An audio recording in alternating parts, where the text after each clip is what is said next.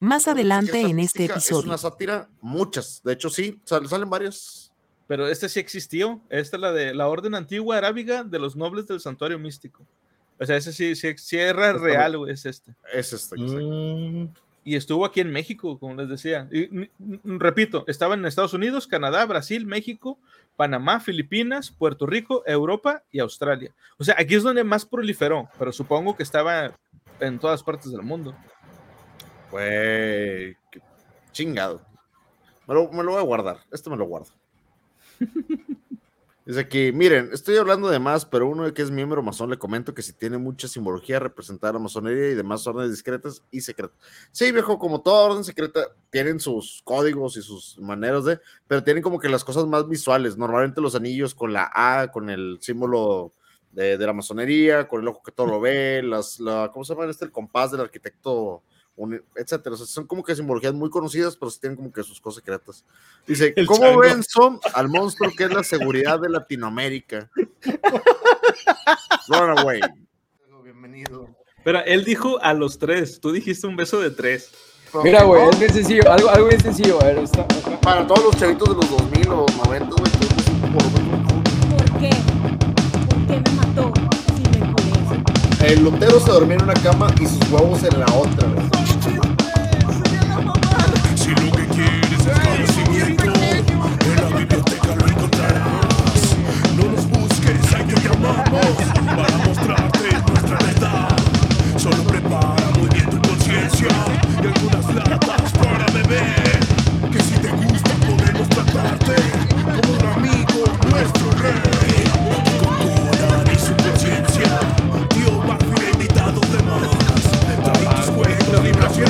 Que este show está por comenzar. Señores, la biblioteca está abierta.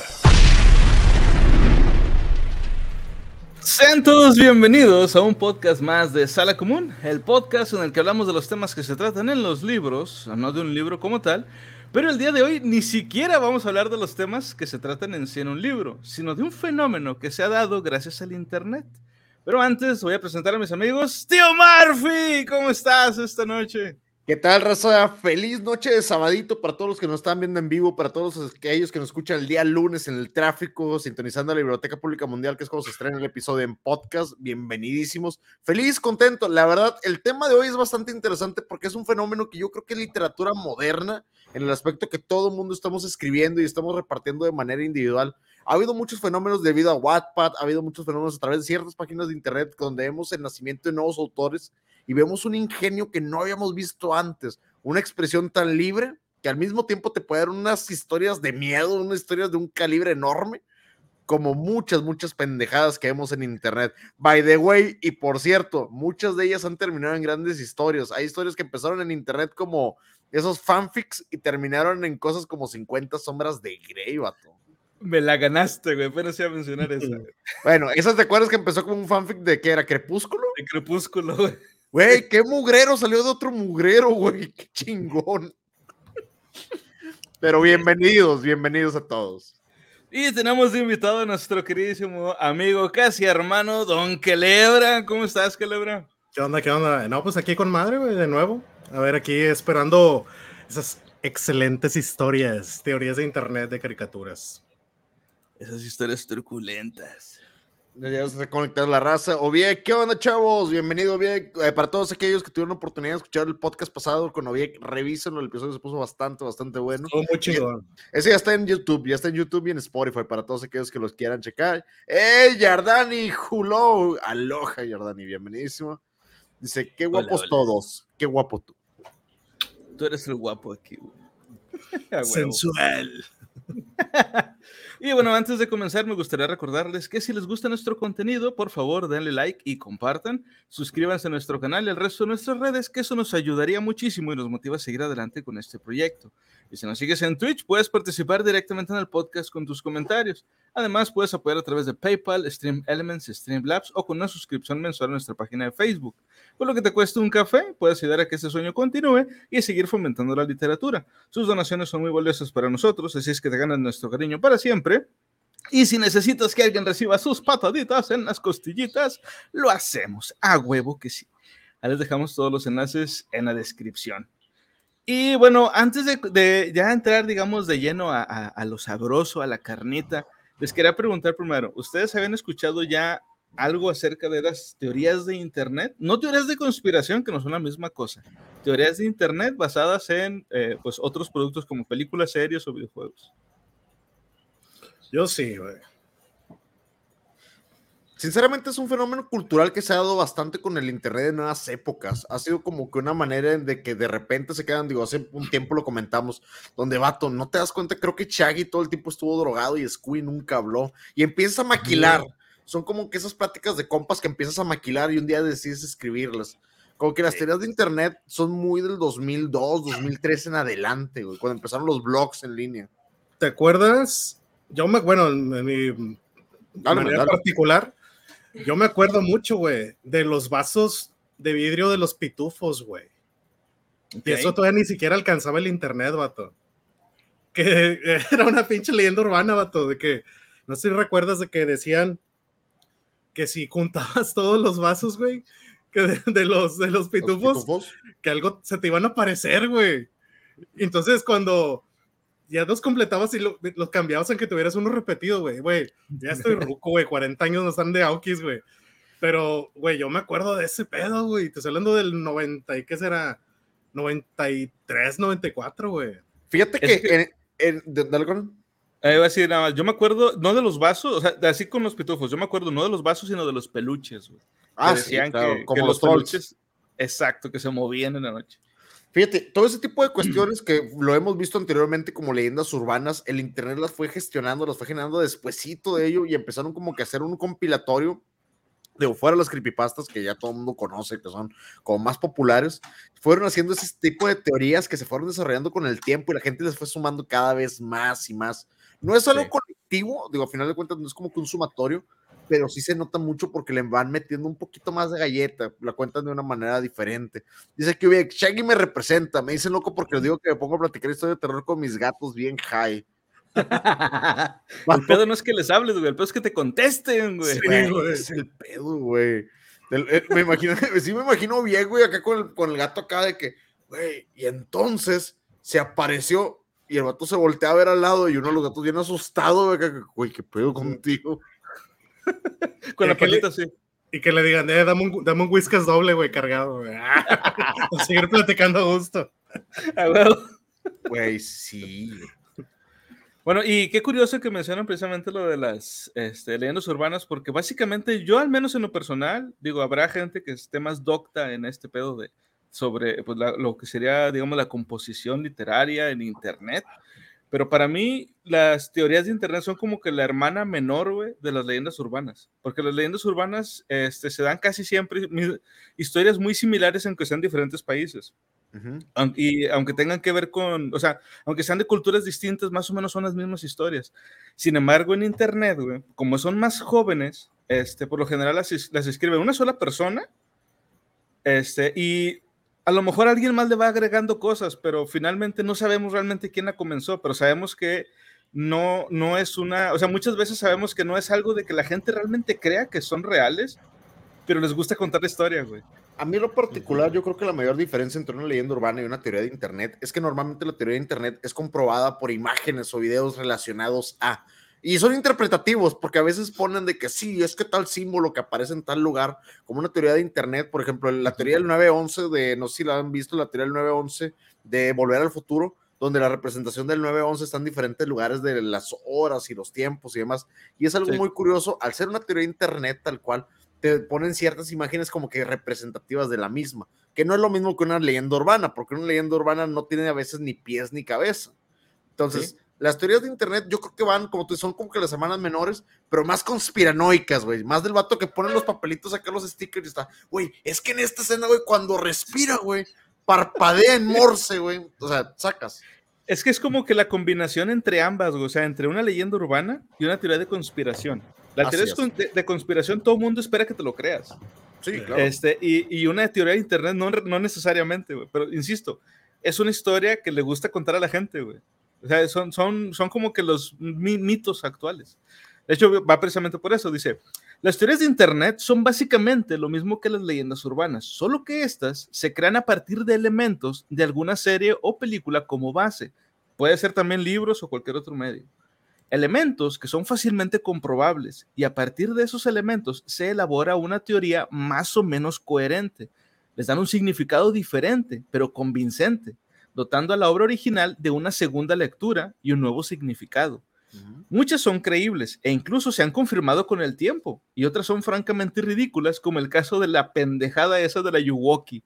¿Se acuerdan de la Yuwoki? Claro, güey. claro. Vato, sabiendo que era maldita sea, sabíamos que era Michael Jackson, güey, pero Sí. lo, lo- extrapolarizaron. Dice aquí Adrián, ¡eh, bienvenido Adrián! Dice, a un compa le decimos el Shaggy, pero no porque se parezca, sino porque le pega bien duro a la, Mari- a la Mary Jane.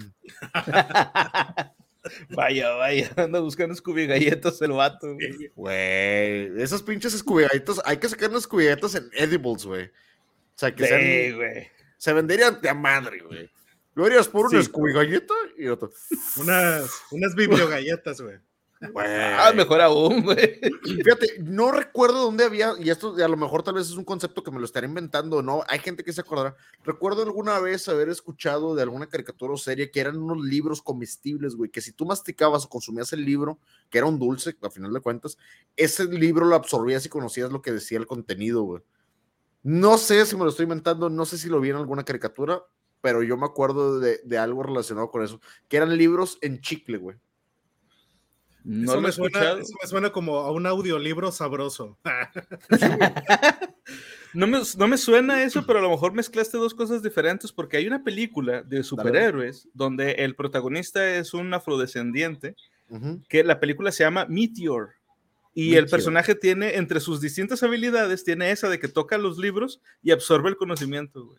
Dice, dice, di- dice acá, me están diciendo que es Jimmy Neutron, güey, que eso sí pasa en Jimmy Neutron, en las caricaturas Ah, de. Jimmy.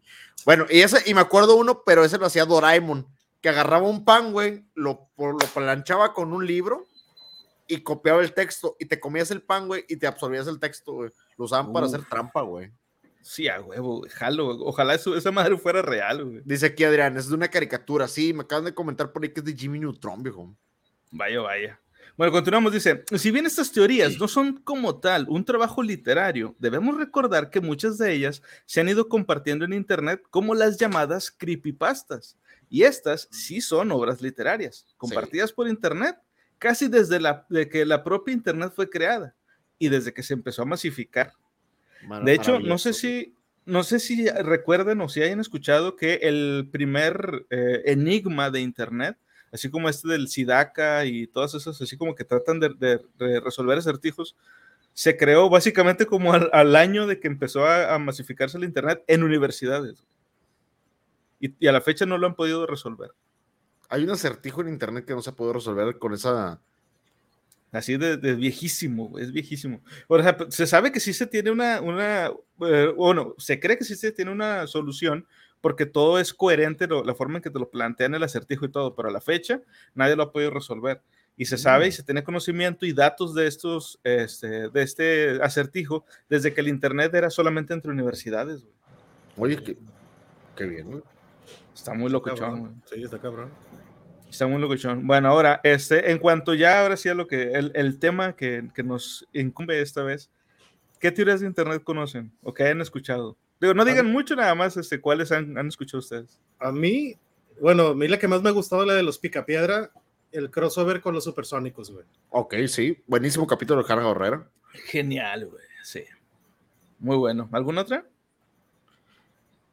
Como teoría tal cual, yo creo, Sí, yo creo que las más teoría. famosas, famosas como teoría Bart is Dead, yo creo que es una de las más conocidas, obviamente de los Simpsons, clásico de primeras temporadas. Eh, también de los Simpsons la muerte de Homero, que él falleció después de la lata y que todo venía en su mente, güey, que por eso nunca envejecieron, güey. Eh, ¿Cuál más? Ed de Eddie está en el purgatorio, güey, como teoría de internet y creepypasta. Es algo muy estúpido porque luego es el mismo. Una creepypasta a veces no tiene ni pie ni cabeza y todos empezaron a sangrar de los ojos y bla, bla, bla. Ya conocemos un clásico de ahí. Pero las teorías de internet tienen una pequeña base o se quieren justificar con acciones de la serie. Entonces, yo por ese lado, a pesar de que sea o no un enigma o algo teórico o algo de terror, yo creo que serían de mis favoritas o de las más conocidas que podría decirte por el momento y sin dar mucho spoiler. Sí, sí, sí. Bueno, sí que sabes, igual- ah, perdón. Dale, ¿no? No, dale, dale. ¿Y sabes la, la que te comentaba de los picapiedra, güey? Eh, es la que dice de que los picapiedra no están en la época prehistórica, güey. Que están Sí. en una en una era postapocalíptica, güey. Que por eso en el futuro los, o sea, en los supersónicos, los edificios todos están como que en lo alto. Sí. Y por eso tú ves que ellos tienen teléfono, güey, tienen carro, pero como no tienen a la disposición los elementos para crear un motor, güey, pero saben cómo funcionaba, por eso lo usaron.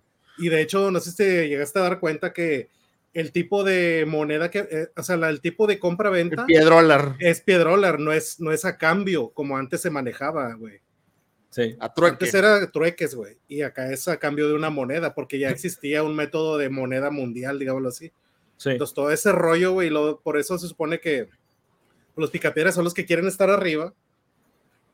Y como Oblivion, güey, se cuenta. Y los pinches supersónicos son los que no quieren estar abajo, güey. Oye, Son los que, sí. digamos, los más inteligentes que pudieron Sobrevivir. continuar con la sobrevivir y quedaron a- aparte de ellos. Eso es- una- me gusta un chingo, güey. hay, hay una teoría, digo, ahorita que lo decías, digo, teorías del internet, ahorita con- u- eh, son dos rápidas, no me quiero extender mucho porque son muy extensas.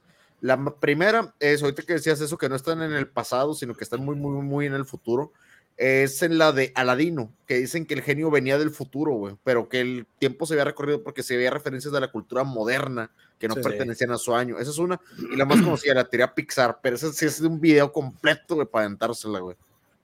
Sí. Es demasiado larga, güey. Sí. Y genial.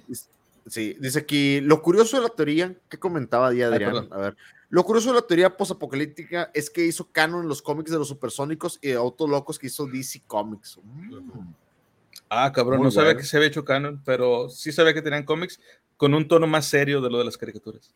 Dice, ex Scorpion, bienvenido. Saludos de QA, mi estimado. Saludos, Scorpio. Vaya, vaya. Muchas gracias por estar aquí con nosotros. ¡Ey! Gracias, Uh, bueno, gracias vamos por en- esa sub. Mira, Oviex acaba de aventar una suscripción para Don Quelebra. Le mandó ahí una sub. Bienvenidísima esa sub. Muchísimas gracias por la sub, Oviex. Te lo agradecemos Muchas muchísimo. gracias, bro. Además, Pedro Picapiedra, hermano masón, bueno representado como búfalo mojado. Oh, es que esas teorías de las, de las representaciones de las logias, te puedes aventar horas con ellas, de las representaciones más básicas a qué, qué logia hablaban y por qué estaban hablando de tal organización y demás. Son un tema extensísimo, digo, sobre todo porque los pinches escritores, güey, de repente son muy vivos y meten ese tipo de cosas como que a los ojos de todos. Nadie se da cuenta, nadie se da cuenta hasta que se ponen a sobreanalizar. Si te diste cuenta, güey. Si te diste cuenta de que eh, si checas los capítulos, güey, por año, hay una que corre bastante, que es como si fuera una caja china de los picapiedra, güey. Eh, los güeyes, en este caso, eh, pusieron ciertos capítulos, güey. No sé si te has dado cuenta que en ciertos capítulos es- son muy machistas, güey.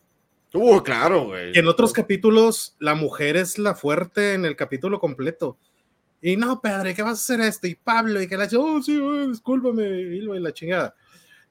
Cuando atacaban a la mujer, güey, o cuando la mujer atacaba al hombre, eh, se supone que dicen que en ese año de los capítulos o en esa temporada algo estaba pasando en Estados Unidos en lo cual perdían la noción de, de otras cosas que pasaban por la televisión y se enfocaban más en las caricaturas, güey. Que porque los hombres se, se ofendían, güey. De que, oye, ¿cómo están saliendo esto en la televisión? De que porque la mujer esto y lo otro, de que no me parecen estos capítulos que están saliendo. Y yo no sabía, güey, que hacían marchas, güey, incluso por los dibujos animados, güey. Sí, no pues eso. fue, así O fue sea- como también creo que hicieron que quitaran los comerciales de los picapera de cigarros. Sí, Ah, sí, claro, güey. sí. Entonces, estaba leyendo sobre ese rollo y me quedé que, güey, no mames, o sea, aquí lo aplican con cualquier cosa. Hablo de los ovnis, güey. O sea, ahorita de que, güey, ¿qué va a pasar? Que andan sacando que, que ya sí es cierto lo de los ovnis. O qué va a pasar con, porque ya ves que apagaron lo de Sound of Freedom de la película y todo ese rollo. Están ap- apagando muchas cosas que deberían de tener mucha resonancia ahorita en la sociedad y están usando cosas, a lo mejor eh, eventos televisivos o algo y no sé, pero eh, lo que voy yo es de que en ese tiempo decían que ciertos capítulos como que movían el hormiguero entre los hombres para que no se enfocaran en eso, porque a las mujeres realmente no les importaba lo de política y todo ese rollo que pasaba en, en Estados Unidos, güey. Lo, lo que aquí en México conocemos coloquialmente como chupacabrazo, güey. Sí, Tal güey, cual, chupacabраzo, güey, prácticamente, vato. Sí, sí, de Esa es una que me sonaba mucho. una- ese pedo me sonaba mucho, güey.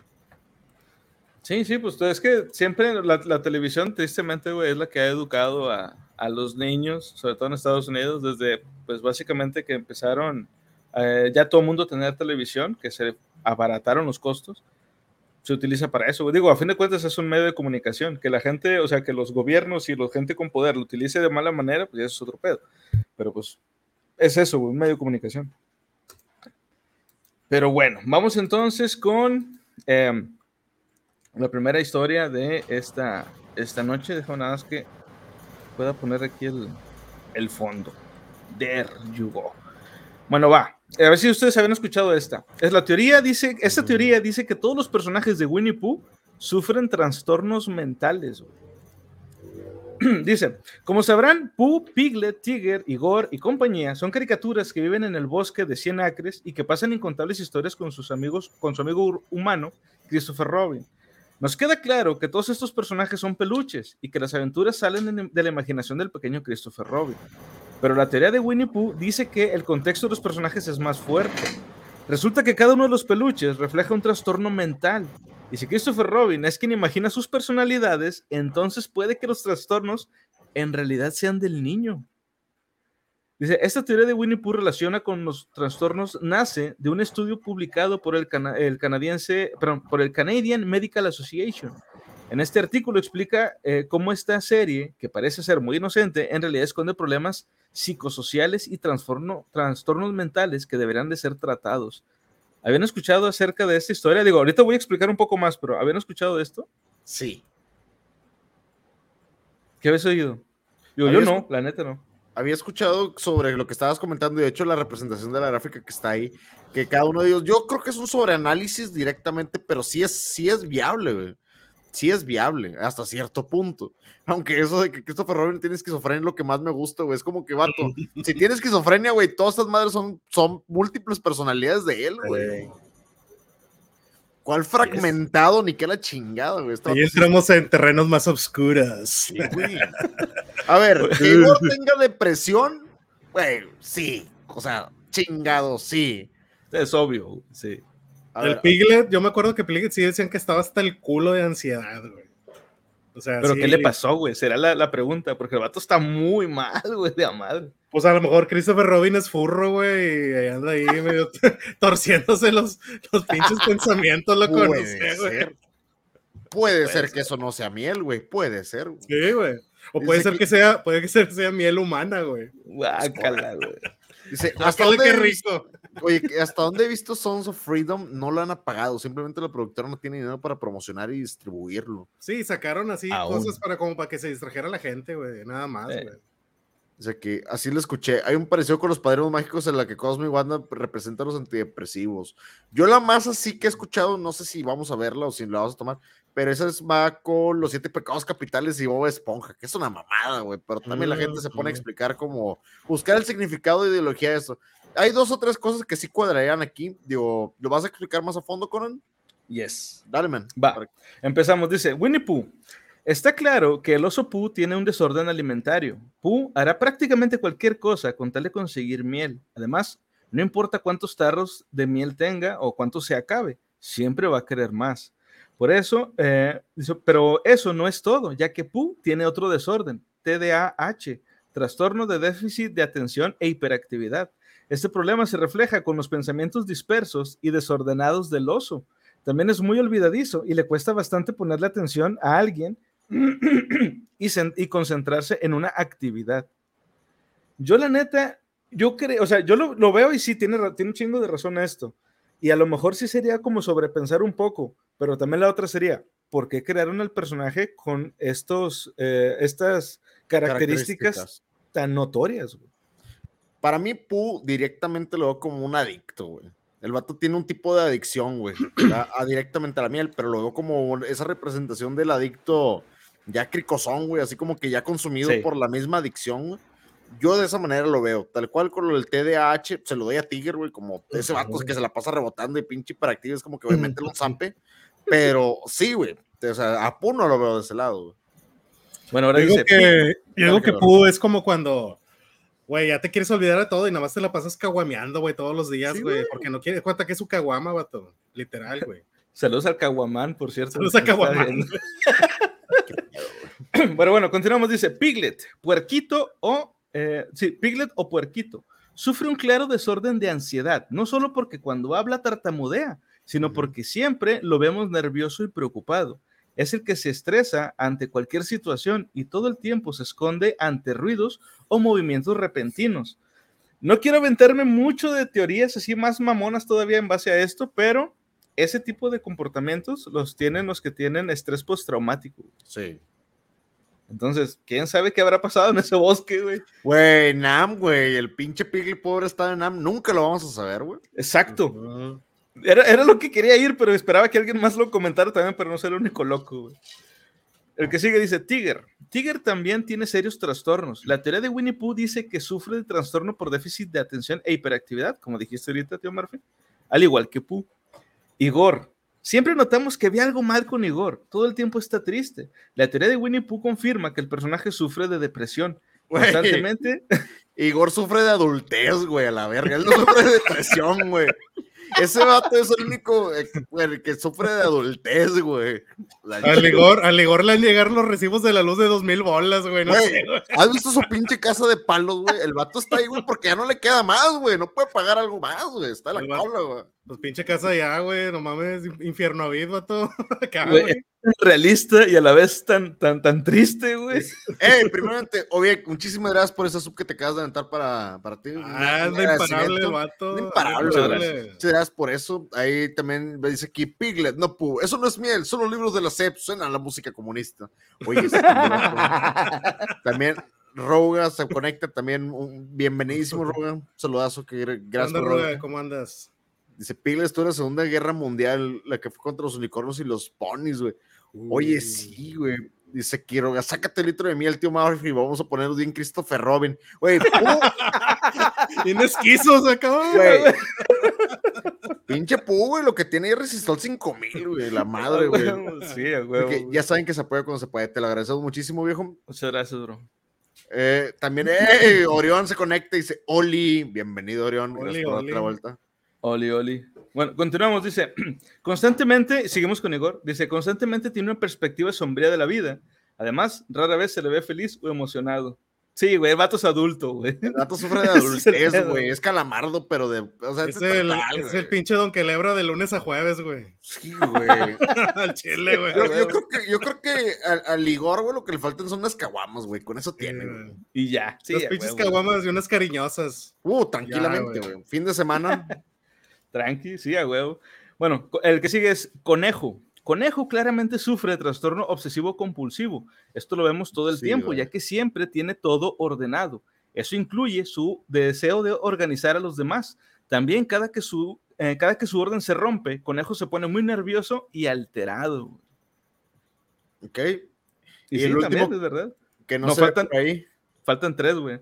El que sigue es Rito.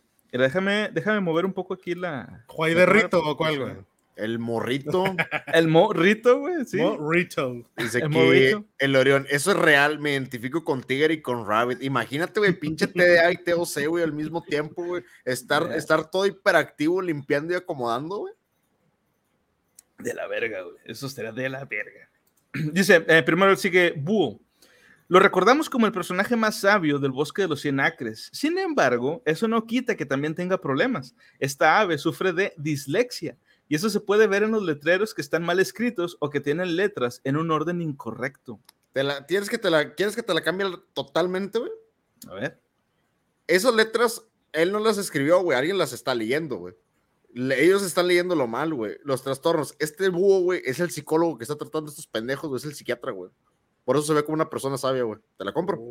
Oh, vaya, vaya. Y las letras no son dislexia, güey. Ellos lo están leyendo mal, güey. Sí. Pásame tu Vaya, dirección, Murphy, para mandarte unas caguamas, güey. Te las ganaste, güey. Güey, pero es, es que la única manera, porque sí, realmente, si vamos a ver a los personajes o, o un poquito más atrás, así que, güey, Búho sí sería como que la persona ahí, este, como que más entradilla, güey. Sí. Sí, el que- de hecho es con- al, al que todo el mundo iba y le pedía consejo. Por eso te digo, es el psiquiatra, Sí. güey, es el mero bueno ahí, güey. Lo más seguro es que sí, sí, así es. Bueno, dice, el siguiente es Rito. El pequeño canguro no tiene conciencia del peligro. Sabemos que eso, eso es normal en los niños, ya que muchas veces no miden el riesgo de sus acciones. Pero Rito lo lleva a un nivel más elevado. Por eso se cree que sufre de trastorno del espectro autista. A pesar de las advertencias que le hace su mamá, Rito siempre salta al peligro. Y por último, Kangu. Kangu, la teoría dice que la mamá canguro sufre de ansiedad, pues es muy sobreprotectora con su hijo. Nunca quiere dejar que Rito tome sus propias decisiones por miedo a que algo malo le pueda pasar. Y no sé ustedes, pero yo nunca he escuchado qué chingados le haya pasado al papá de Rito.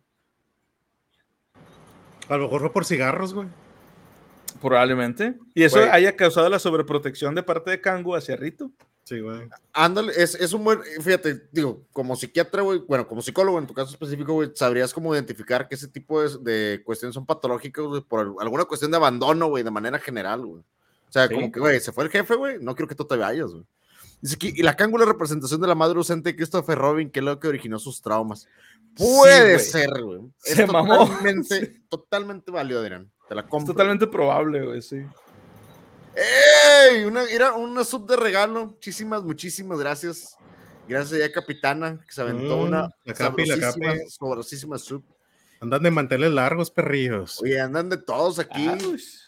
Dice aquí, esa estuvo buena, Murphy. Eh, gracias. ¡Ey, nana! Bienvenido. El paparrito era el señor conejo, güey. Ah, interracial, ¿o qué pedo? Ah, la chingada. Puede ser, puede ser. Mira, conejo aparentemente por Cotorreo No sé, de güey. furros en el bosque. Chao, chao, ragazzi. Ahora que nos cuenten nombres de internet y barba abundante. Gracias. No, pues estamos platicando eso. Fíjate, en el caso específico, digo, si fuera interracial, güey, no sé a qué raza pertenezca conejo, güey, pero definitivamente cangu, güey, no sé, deben ser australianos, güey, una mamada de esas, güey. Es que, o sea, es que también, ¿qué hace un canguro? Digo, va- vamos a meternos al, trip. ¿Qué está haciendo un canguro, güey? Que obviamente son de Australia. ¿Qué está haciendo en un bosque en América? No, eh, creo que es en Inglaterra. Están en Inglaterra. Sí, es en Inglaterra, güey. Pues ¿Cómo pasó de un lugar a güey. otro? güey? Inmigrante, güey. Se fueron de refugiados. Puede pasar. Hoy, hoy en día, güey, hoy en día es más probable, güey. Sí, de hecho, sí. No hay, no hay ninguna teoría de algo de que digan de que algún cazador se los llevó o un que se hayan perdido, en, que se hayan caído de un tren, una mamada de esas. No encontré al menos yo ninguna. Que hablara de eso específicamente, no. No. O sea, de que cómo llegaron los, los Sí, peluches. ¿Cómo no. llegaron? Güey, de- no, fíjate que es, es curioso porque también la combinación como que no es muy habitual, güey. O sea, es un oso, un cerdo. Dijeras tú, bueno, tienen que ver a lo mejor con el zodíaco chino, tienen que ver. No, güey, son como que animales muy random, porque tampoco son de granja, güey. Son como que muy, ¿no? muy random. Dice aquí, Object Porn. No, vato, Hornies no, güey. Lo siento, güey. No, Horny. No, Horny.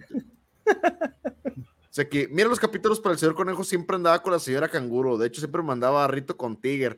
Ah, la vieja estrategia de la, la vieja estrategia de la tacita de café. De la tacita de café, exactamente. Váyase a jugar con el chavo, mijo. Vaya, vaya. Pero bueno, esa fue la teoría de Winnie Pooh. Yo la verdad, yo no la había escuchado hasta antes de hacer este, o sea, el guion para este eh, directo, pero me pareció interesante. No sé, ¿ustedes sí la habían escuchado? Sí, güey. yo sí, güey. ¿Qué es ese, tío Murphy? Uy, ahorita que pusiste esta imagen, para todos aquellos que nos están escuchando a través de Spotify, dense una vuelta para Twitch, el cotorreo se pone bastante bueno, y si no para YouTube, también de repente transmitimos ahí. Esta teoría que estamos viendo ahorita en pantalla, sin, sin adelantar mucho, es de mis favoritas, güey. Es un También. clasicazo, güey, es un clasicazo, pero tiene muy buenas bases, güey. Tiene mucha, para- tiene mucha tela donde cortar, güey. Demasiada, güey. Yes. de- demasiada, güey. Y de hecho hay varias teorías, güey. Vamos a, ahorita vamos a abarcar algunas. Este, para la gente que no lo sepa, es, esta es la teoría de los pitufos. Dice, el caso de los pitufos es especial, ya que no hay una sola teoría, sino varias. Y algunas encajan, curiosamente, demasiado bien. La primera teoría dice, Gargamel, su oscuro destino y el gato. A lo mejor es el gato de la muerte. Dice, para algunas personas, Gargamel es un, en un momento fue un fiel discípulo de la iglesia. Su ropa parece ser una sotana franciscana. No obstante, en algún momento de su vida, su camino se desvió y terminó vinculado con cosas paganas y bastante oscuras, como su gato. Recordemos, su gato se llama Israel, que es el nombre del ángel de la muerte de la religión judío y musulmana. Insisto, si no quisieras hacer alusión a algo como esto, ¿por qué le pondrías un nombre tan rebuscado como Israel, güey? Esa es una, güey. Y dos, la vestimenta es demasiado obvia. De hecho, el lugar donde Sí. vive Gargamel, güey, se ve como un antiguo monasterio, güey. Sí, se parece Sí. una, una iglesia destruida, güey. Ahora, estamos hablando de la orden franciscana. Originalmente los pitufos, si mal no me equivoco, que son franceses. Los franciscanos, creo que sí. No, no, no, me refiero a la caricatura de los pitufos. en No, sí. la cari- el, el escritor, el escritor es de. ¿Sí es francés? Es francés, según me ¿Es francés o es belga, güey? Sí, No porque está, está en francés, pero sí, creo, re- creo recordar que es... eh, perdón, Esa- creo recordar que es francés. Es, es belga, es belga, te confirmo que es belga. Está en francés originalmente, pero también en Bélgica se habla francés. De hecho, las papas a la francesa son belgas, para acabarla de chingar. Sí, de Este, hecho. Bueno, entonces, ese tipo de órdenes y ese tipo de lugares, güey, era un monasterio, güey. O sea, tú lo veías y era un monje, güey. O sea, literalmente lo podías ver. Y tiene muchas referencias bíblicas, que es lo más cabrón, güey.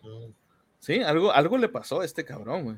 Y a su orden, porque es el único que sale ahí. Es el único humano que yo recuerde que aparece. No Dice sé si más adelante aparezca otro. Dice aquí Capitanas, dando ese punto. No sería una burla de esas creencias. Si tiene sotana franciscana, pero es un brujo, tenía caldero y esas cosas. Pues sa- sabemos que quería practicar la alquimia. Sí. O sea, Sí. se desvió en algún punto porque él tenía conocimiento de alquimia básica. Se supone que eran 100 pitufos, güey, y este güey los fue agarrando y los convirtió en oro, güey. Ya después Ok. salieron menos pitufos y son los protagonistas los que salen los que según representan los pecados capitales, güey. Va, va, va para ese punto la teoría en algún momento Ujú. porque son varias, como dice Sí. Conan. Pero sí, Sí, sí, es, O sea que esto es, eso te demuestra que está más chido pecar, pues los pitufos siempre andaban de fiesta. Güey, Y eran más felices, güey. Ahí viene, ahí viene la frase, me voy a poner bien azul. Se fueron bien pitufos. güey, no mames, güey. Como ahorita Arruga, vamos a ponernos bien Christopher Robin. Dice, sí creo que se corrompió. Yo, yo también, definitivamente. Sí, El- también. Bueno, la que Güey. sigue. La- la- ya era de los pitufos comunistas, güey. Sí, también viene por sí, ahí, güey. sí. Es la mamada, güey. Bueno, la que sigue es: Los pitufos son racistas. Ah, Dice, esa es la famosa, güey. Esa es la Dice, más en, famosa, uno de los episodios de la primera temporada de la caricatura, los pitufos viven un terrible y muy contagioso virus, ocasionado por una mosca que los convierte en pitufos morados. De inmediato, la trama, se- la trama nos recuerda a una infección zombie. Hasta aquí todo bien. Pero el origen de este episodio está en el primer número de la historieta original del autor, Los Pitufos Negros, Ajá. el cual fue fuertemente criticado y polémico al ser calificado como racista, luego de presentar a personajes de color negro, o sea, los pitufos no eran morados, eran eh, negros cuando los Negros. picaba la mosca. Este, al, al representarlos como criaturas salvajes, primitivas y sin inteligencia. Sí, que se Oh. supone que los pintaban que cuando ya estaban negros eran tontos, güey. Sí, y agresivos. Literal de que, eh, sí, agresivos, o sea, no mames, güey. ¿Por qué nadie se quejó de eso con los Minions, güey? ¿Que eran morados o qué? Este, Es que a los Minions también les pasó lo mismo, güey. Se volvían Sí. tontos y agresivos, güey. A- Y a lo mejor ahí se hacen morados como una referencia este, a los pitufos. No sé, yo creo. A- o específicamente a este capítulo este, de la serie. Qué loco, güey. Sí. Muy esa no, esa no la había escuchado. Esa sí, definitivamente. Yo creí no que ibas a hablar, güey, del. Bueno, no sé si venga más adelante lo que vas a decir, pero que lo relacionaban bastante un chingo con el Ku Klux Klan, güey. También. De hecho, es la que sigue. Ah, dale, dale. dale, dale, dale, Dice, dale, dale, dale. Los pitufos son miembros del Ku Klux Klan. El Ku Klux. Klan o KKK es una de las organizaciones más racistas, xenófobas, antisemitas y en pro de la supremacía blanca que existen. Y justamente los pitufos han sido relacionados con, eh, como miembros de la misma, principalmente por los sombreros blancos que todos ocupan, con excepción de Papá Pitufo. Y si, si, no, si no estoy mal, yo recuerdo que también los miembros de esta organización usan diferentes colores como para denotar diferentes rangos o diferentes niveles. güey. Se supone que el rojo es el sacerdote mayor, güey. Ahí está, entonces sí podría Es ser, güey. probable. Muchos decían, güey, ay, no, bueno, es raza, güey, que cree que Ku Klux Klan nació con ese pinche pedo que pasó del, de, de- en Florida y en Texas, cuando fue lo del Rodney, no me acuerdo, Rodney King. Ajá. Güey, el pinche Ku Klux Klan tiene desde 1865, güey. Sí, tiene muchísimo Y, y tiempo. tiene, y, y luego todavía, yo creo, manera de mofa, güey, se fundó el diciembre 24, güey, no mames. Nah. Vatos, güey. O sea, güey, está bien pasado de lanza. Vato, no hagan eso, güey. Son del. Es lo que estábamos comentando, güey. Ese tipo de teorías, ese sí le- se le había escuchado, más o menos, eh, no sobre el racismo tal cual, sino por lo de las capuchas y las sotanas, como decía que lebran. Pero sí, Sí. Eso es el 24 de diciembre, güey. ¿Por qué lo hacen, güey? Se están apropiando de las, ¿cómo se llama? De, de las fechas importantes de otras religiones. ¿Qué se creen? ¿Cristianos? Sí, güey. ¿Qué me ves? ¿Acaso tengo lodo en mis botas? Ah. Bueno, el que sigue, dice, los pitufos son nazis. O sea, qué pinche necesidad de a huevo relacionarlos con cosas malas, güey. Sí, güey. Dice, en el libro Le Petit Livre Bleu, Claro. el sociólogo francés Antoine, Eh, Antoine Buen explica que los pitufos presentan una sociedad totalitaria en donde el nazismo está presente principalmente por las actitudes que tienen en contra de Gargamel, quien representa una caricatura del judío avaricioso, en donde los estereotipos antisemitas están presentes, desde su enfermiza codicia hasta incluso sus rasgos, los rasgos como su nariz. Y les garantizo que no se hayan fijado en eso. Sí, güey. Sí, he visto. ¿Pero lo había relacionado con judíos? ¿A Gargamel? Ah, Ajá. con judíos. Directamente no, porque es que realmente ellos no están atacando a Gargamel, güey. O sea, Gargamel ¿No? va de castre con él, güey. Con ellos, pero. De pues, hecho, fíjate, yo había visto cuando los pitufos se formaban, güey, como tipo formación militar y estaba papá pitufo enfrente. Y papá pitufo creo que decía la frase de, en inglés decían de pitufos for all, all for the, eh, pit- eh, smarts for all, all for, eh, lo, every- everybody for smarts, algo así, no me acuerdo qué decía. Y el vato le hacía así, güey. Y todos los pitufos le hacían así, güey. Acá como el sí, güey, busca, busca ese saludo, no sé, racista o saludo Saludos a los a pitufos, güey. Güey, vas a verlo y lo decía como que todo para los pitufos, como tipo los tres mosqueteros, güey. Sí, sí. Todo para los pitufos y los pitufos para todos. Se cuenta así, pero le hacía papá pitufo y los güeyes acá, "Ah, sí, huevo. Ah, la Y yo viendo eso, nunca se me ocurrió eso que acabas de decir, güey. Dice aquí Bastian, bienvenido. Dice, te dejo la visita, mi hermano. Mucha suerte. Gracias, bro. Gracias, gracias. Gracias por Oye, pasar, güey. Fíjate que, fíjate que no me tocó verlo, digo, tal cual, o a lo mejor por la censura más de los 90, güey, no tocó. Dice aquí, Obiek, el azul representa el color limpio. Basado en las teorías anteriores, sí. Tal cual lo hacían los nazis. ¿Sí? Vaya, vaya. ¡Ey, ¿Qué ibas a- Kakaroto! Kakaroto. Buenas noches. Bienvenido. Saludos, Kakaroto. ¿Qué ibas a decir ahorita, tío Murphy? No, nada más el comentario de eso. Digo, yo había escuchado.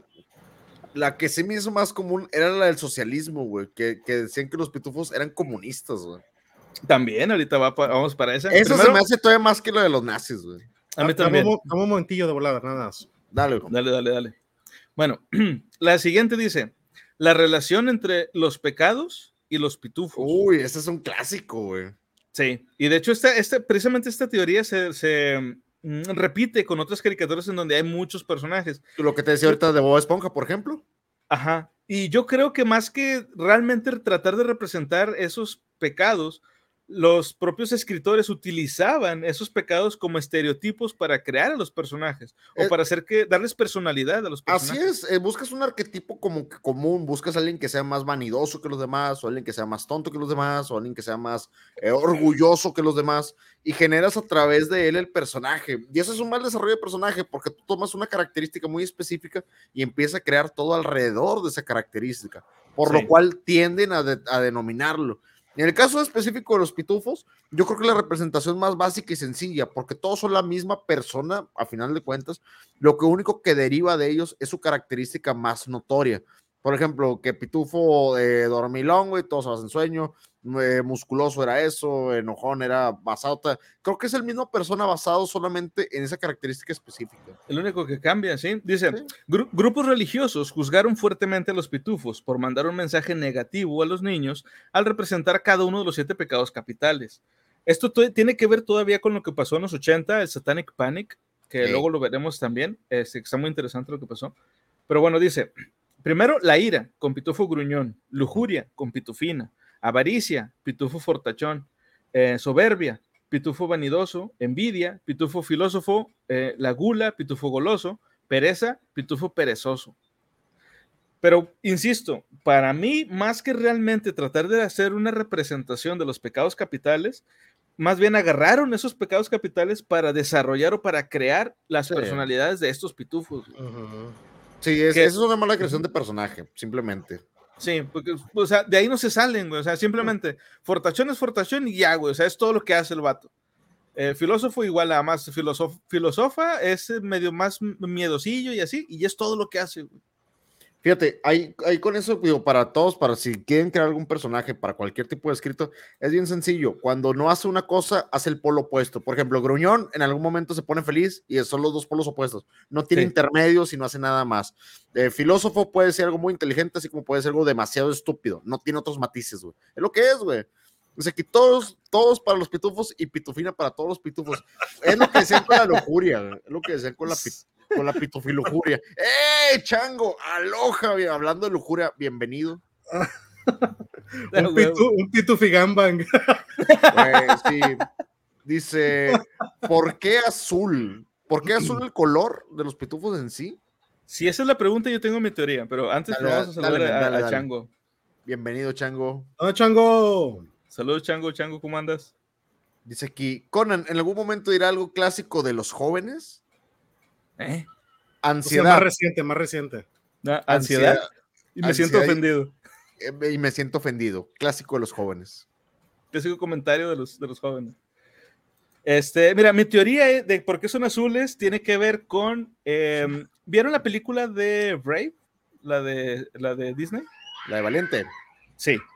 Bueno, ¿se acuerdan que en esa película, este, a, a Brave, o sea, perdón, a, ¿cómo se llamaba la, la morra? Eh, Mérida, Mérida. Mérida. Este, le, le- le- en algún punto de la película ella ve como unas, unas luces que le llaman, bueno, los fu- fuegos fatuos, que le llaman Willow sí. Wisp. Bueno, yo creo que estos pitufos son de ese color porque hacen una referencia a esos fuegos, güey. Mm. Y por eso eran azules. De hecho, ¿cómo les llamaba Gargamel? Espíritus azules, güey. Los espirititos. Los espirititos, güey. Entonces, para mí es por eso. la historia Sus de, espíritus, sus espíritus Suspiritos azules. azules. La historia de, de Valiente, ¿en dónde está ubicada, güey? ¿En qué parte del mundo, güey? Es Escocia. Escocia. Escocia. ¿Y dónde está de los pitufos? Es Puede ser- Bélgica. Bélgica, Francia. Pero eh, sacas que como quiera muchos de esos escritores o autores eh, agarraban historias de otros lugares, güey. Sí. Esta gente es muy culta, güey. Y sabían muchas, muchas leyendas e historias de otros lugares. Entonces, a lo mejor por eso. Dice aquí, Pitufina con la personalidad de ser mujer. Ah. Sí. pues, dice, dice Mérida, ahí está comentando Adrián. Mérida. Sí. Mérida. Exacto. Bueno, entonces por eso, pa- por, yo creo que por eso eran azules. Pero bueno, esa es mi teoría personal. Bueno, la que sigue dice, eh, esta otra teoría dice que, eh, espérame, ¿dónde está? Aquí está. Los pitufos son comunistas. Esa es Una de buenísima, güey. Esa es Sí, buenísima. Dice, una de las teorías más populares relacionadas con los pitufos es que son comunistas. Viven en una sociedad donde no se necesita dinero, cada uno tiene un trabajo asignado, todos visten igual, y papá pitufo, más allá de parecerse al propio Marx, que sí, se parece un chingo, lleva un gorro rojo, color relacionado con la simbología comunista. Dentro de esta teoría, Gargamel representa el capitalismo y la codicia. Mm, Esa te teoría digo. comunista le va a encantar al peje. Saludos al peje. Saludos a AMLO, si nos está viendo. Muy probablemente. Dice aquí, pregunta importante. A ver, Kakaroto. Sobre los pitufos. Si algún día hace una nueva serie de pitufos, ¿cuál sería el pitufo no binario? ¿Cuál sería el gay y no tan empoderado? Sería pitufina. El pitufe, güey. El nuevo, güey. El pitufe, güey. El pitufo. No Yo soy un pitufo, dime pitufe, va a decir, güey. Y va a pelear por los derechos de los pitufes. y Ah, no güey. mames. Bueno, yo me acuerdo que más adelante en la caricatura, no sé si recuerdan ustedes, encuentran a otros pitufos que eran un poquito más salvajes, güey. Y había un pitufo que tenía un. No me acuerdo cómo se llamaban, pero me acuerdo que tenían, tenía, el líder de esos otros tenía un, un traje amarillo. Y era como un papá pitufo, pero con una barba todavía más larga, güey. Mm, eso no me, no me tocó, güey. Pero bueno, Sí. a- a- aquí estamos hablando de que ya es como una expansión de la, de la obra original, entonces pues ya no contaría tanto para la teoría, porque la teoría se basa en los personajes originales. Sí, Pero de sí, hecho, ajá, se llaman, se llamaban tufos, güey. Sí, sí, esos que te dije, güey. eran tufos. Tufos. Que era papá pitufo como que más cavernicolescos, güey. Sí. Sí, sí, sí. Sí, aquí están. Sí los, sí los encontré, güey. Se los voy a poner con pantalla para que lo puedan checar. Dale, dale. Ah, aquí está. Especifiquen, aquí está. Listo, ahí- se los puse en pantalla para todos aquellos que lo están escuchando en Spotify. Pueden buscarlo directamente como Tufos, Pitufos. Y son estos dudes que están Ah, aquí. mira. Son estas cositas aquí. Y el que tú dices, el papá pitufo de ellos, güey, tenía una barra muy larga, güey. Y un traje amarillo, sí. Sí, son de estos. Aquí está, mira. ¿Se lo, se alcanzan a ver ahí? La segunda imagen. No se No, alcanza a ¿verdad? ver, güey. Hazle un poco más para abajo la, la imagen. O sea, es, la segu- es la segunda, güey. Es este, era. A ver, Ahí está el papá pitufo en la segunda imagen. a ver, creo que. Ah, ya lo vi, güey. Ya, ya lo vi, güey. Ah, sí, Simón, Simón, ahí está. Y ahí están estos dudes, los tufos. Sí. Bueno, esos son los- son a los que yo me refería, güey. Entonces, insisto, esos ya no entrarían aquí en la teoría porque esos fueron personajes creados a posteriori, entonces ya no contarían, pero los originales sí. Dice aquí Adrián, si mal no recuerdo lo de Pitufina, era porque Garramen le engañó, le engañó para crear los pitufos, por eso es la única mujer de la especie. De hecho, salieron más mujeres después de ella, hicieron una mini Pitufina que, originalmente Pitufina que yo recuerdo no tenía el cabello rubio, lo tenía negro, Negro. cuando era malvada, y luego Sí. se volvió rubia. Y estaba la- así la- toda, toda gacha, güey. Y luego el pinche papá pitufo la pimpió bien machín. Sí, Sí, güey. de hecho la criticaron también. sí, y lo Güey. criticaron también por eso la caricatura, porque decían de que, o sea, que para que Pitufina fuera buena tenía que ser hermosa, porque mientras fuera fea era mala, y que se mandaba un mensaje malo a las niñas y cosas así. Pero bueno, es, es un- ese fue su evento canónico, güey, digamos, eso de que la, la transformaron. güey. Sí, güey. Dice aquí, no sé, un monje que perseguía varones de baja Uh. estatura que parecían niños me daba mala espina. Eh, a todo el mundo, güey. Sí, A todo el mundo. Muy buena comparación, por cierto. muy buena, muy buena chango. De hecho, también Obiek le hace Dice, buena buena chango. Eh, es, que, es que sí era como que... mm, te diré. Ujú. Los árabes medievales decían que los europeos eran azules. Ah, chingate, esa, esa no me la sabía. Muchas gracias. porque Andy. Andy estaba preguntando por eso, güey. Ah, chinga. Tendría que ver con lo de la sangre azul, tendría que ver con que algún comentario, o a lo mejor... Dice, ya existen los pitufos de este estilo y Pitufina casi siempre los salvaba del culo de los demás porque era quien escuchaba más a papá pitufo. Sí. Sí, sí, sí, eso sí me acuerdo también, que ella siempre era como que la voz de la conciencia, güey. No será por lo mismo de que se sentía comprometida, güey, porque este vato la pimpió, güey. Y ya no le tiraban bullying, todo ese pedo. No, sí, güey. Porque supone sí, que al puede ser. principio todos le tiraban carro cuando eran todos los pitufos, güey, los 100, 99 y ella. Sí. 99 y ella eran 100. Y todos le tiraban ser, ah, sí. pinche shit, güey. Y luego el papá y tú, ve, vamos a hacer unos pinches arpiadillas de tigre. Y ya fue cuando ya todos, ah, ¿qué onda, morrita? Ah, No, güey, pues es que antes nada más estaba vanidoso, güey. Y pues también 98 a 1, güey, está cabrón, güey. Sí, pues como en el penacho, güey, haz de cuenta. Haz de cuenta, güey. Haz de cuenta. Gol para, güey, pero nada más el sol los portereaba, güey. Está Sí. cabrón. Dice que grande pitofina, siempre empoderada y antipatriarcal. Le quitaron toda la inteligencia y le hicieron rubia. Uh, que el peróxido. ¡Hey, Search! Bienvenido. Buenas, bienvenidísimo. Gracias por Buenas, buenas, vuelta, Search. viejo. Estamos hablando del por qué el peróxido nos vuelve estúpidos. Y bueno, la última teoría este, de los pitufos es la de que los pitufos son satánicos.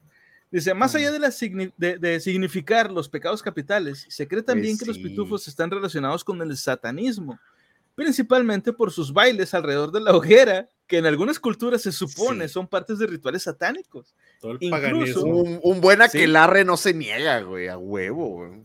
Yes. Llegas del jale, cena viejo, vamos a hacer un pinche aquelarre, vámonos. Es correcto. Es, no, no, no, y sí jala, güey. Jala, es como que, güey, no tiene que hacer. Échate unos leñitos, güey. Sacamos, hay una chiva, güey, todos encuerados de darle vueltas, güey, a cantar. güey. Y cantaban, güey. Tenían esas músicas cantaban. tipo satánicas, güey, acá de tipo ritual, güey. Sacamos, sacamos, sacamos a Philip la cabra. Güey, baile parado. güey. Philip es la mamada, güey. Adoro a Philip, güey. Güey, yo tengo una duda, güey. Si alguien hubiera tenido un automóvil en esa época, güey, cuando salía el macho cabrío, le tocaba bien machín la bocina, se ponía duro y se caía, güey, también. Güey, sí, güey. como las cabras, güey. Pero bueno, dice, incluso algunos piensan que Papá Pitufo es el diablo por ser el único en la aldea que viste de color rojo. Y ah, en lo personal, esta parte de la teoría, todo, o sea, lo demás está con madre, pero eso de relacionar nada más con que sea rojo y por eso es el diablo, se me hace bien pendejo. Voy a hacer un paréntesis pequeño aquí. Échalo. Si no crees eso, yo tampoco lo creía hasta que vi donde se sienta papá Pitufo, güey. En ¿Un su trono? casita, en su honguito. Fíjate lo que está grabado en la cabecera del pinche de donde se sienta, güey. A ver, búscalo, tío Murphy, porque eso sí Va no lo vi, güey. Ah, Papá Pitufo, que la casa de Papá Pitufo, ¿ah? Sí, él, él se sienta en una silla, güey. Y hay algo grabado, güey. En varios capítulos ha apare- aparecido, güey. Tiene que aparecer en una foto de imagen de Google, güey. Bueno. No te voy a decir Mientras qué es hasta que lo veas, güey. Mientras aquí Ok. leo los comentarios, dice Kakaroto, Ujú. Pitufina era a los pitufos lo que ganan a los a las gerudos. Gerudos. Ah, Ah, podría va. ser. Muy bueno. La- Vaya, la vaya, compro, vaya, vaya. Dice, ¿por qué el gato? Dice Andy. Este, sí, también es una, de de hecho fue de las primeras que mencionamos. ¿Por qué tendría un gato que se llamara Azrael, güey? Pitufina ver, Califa. A ver, hay, hay, hay, hay una, hay una, güey, hay una imagen, pero tiene como una pequeña, no es un símbolo, güey, pero es como que un pequeño bordecillo en el respaldo, ¿es eso? Déjame buscar una, güey. Hay Por una, hay una donde aparece un pentagrama, güey. A la verga, a ver, búscalo, Sí, güey, yo también dije lo mismo. Dije, a la verga. Espérame. Aquí dice Ah. Nana, ¿tenemos que pintarnos el cabello rubio para ser buenos? Preferimos tener la greña larga. larga. Yeah. Ah, cabrón. Ah, vamos a ver. Le dice Adrián, ¿entonces Santa Claus es el diablo? No, Ya ves, güey, o sea, por eso digo yo que se me hace bien pendejo de que relacionara a papá Pitufo con el diablo nada más porque traía un traje rojo, o sea. No, fíjate, no, no alcanzo a encontrar algo específico. Ese poderes pitufos los difamaron bien cabrón. Es como todo, mira, de hecho lo que estábamos hablando eh, sobre que en los 80 hubo un tiempo de Calabozo de Dragones era satánico, Pokémon era satánico, Dragon Ball era satánico, todo era satánico. Entonces, los pitufos también fueron. No, no fuiste una verdadera caricatura de los 80, 90, 70 si no te dijeron que fuiste satánico en un punto. No fuiste relevante. O sea, no fuiste Totalmente relevante si no te satanizaron. Dice aquí, a ver, ¿qué más están comentando? Dice aquí, eso que te digan que los pitufos eran satánicos, me recuerda cuando usaban a Pokémon, lo que te estaba comentando de ser satánico, aunque técnicamente Pokémon sí tiene raíces satánicas. Eh, son más como yokais, viejo, y más otras cosas del Sí. diablo que hemos tratado anteriormente, que realmente la cultura como no lo ve como algo comprensible, lo sataniza. Recuerda, el miedo, güey, a final de cuentas es lo desconocido, güey, no lo conocemos, le tenemos miedo. güey. Pendejez humana se le llama.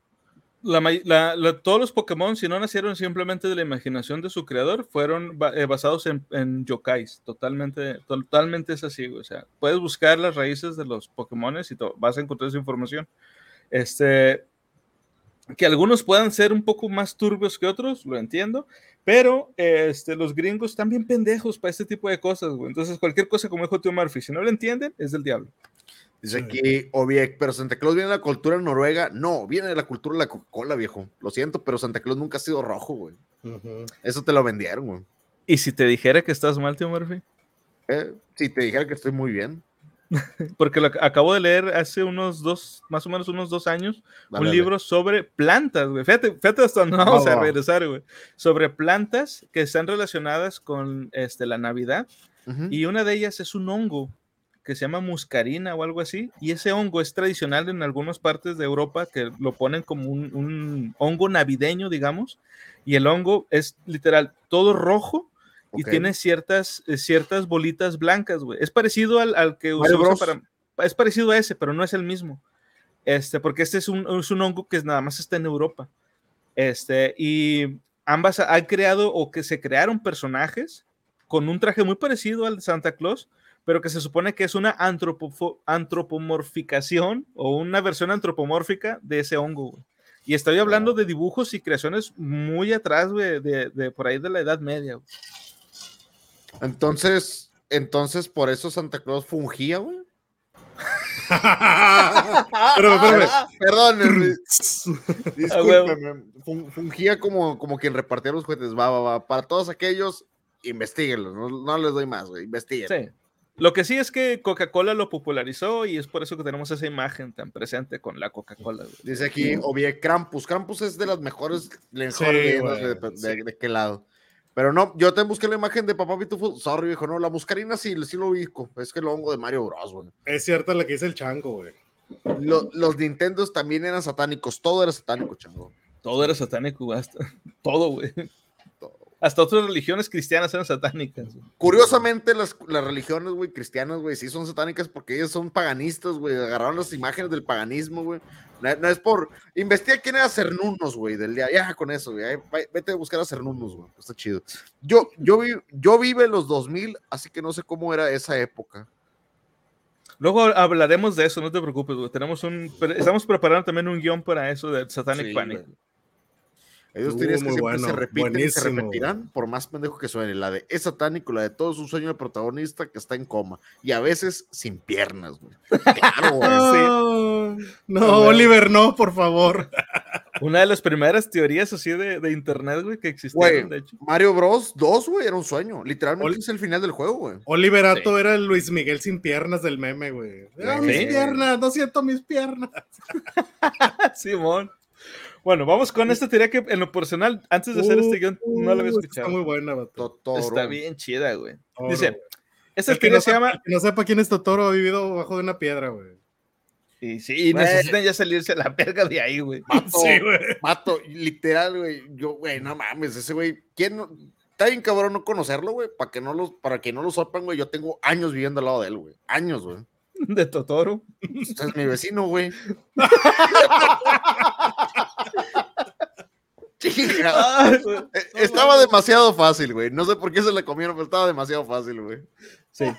De hecho, sí, güey, estaba muy fácil. Muy buena, pero muy fácil. La de Pokémon tiene raíces satánicas. Es porque el juego Atrapar Monstruos fue Megaten, donde atrapar demonios y es un juego con mucha influencia satánica y de otras religiosas.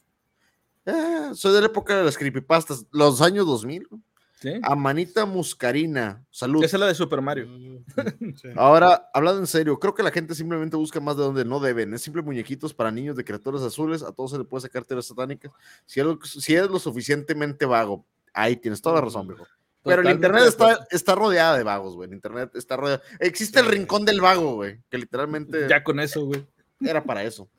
Bueno, vamos con la teoría de Totoro. Dice, eh, la teoría dice que Totoro es un dios de la muerte o un Shinigami.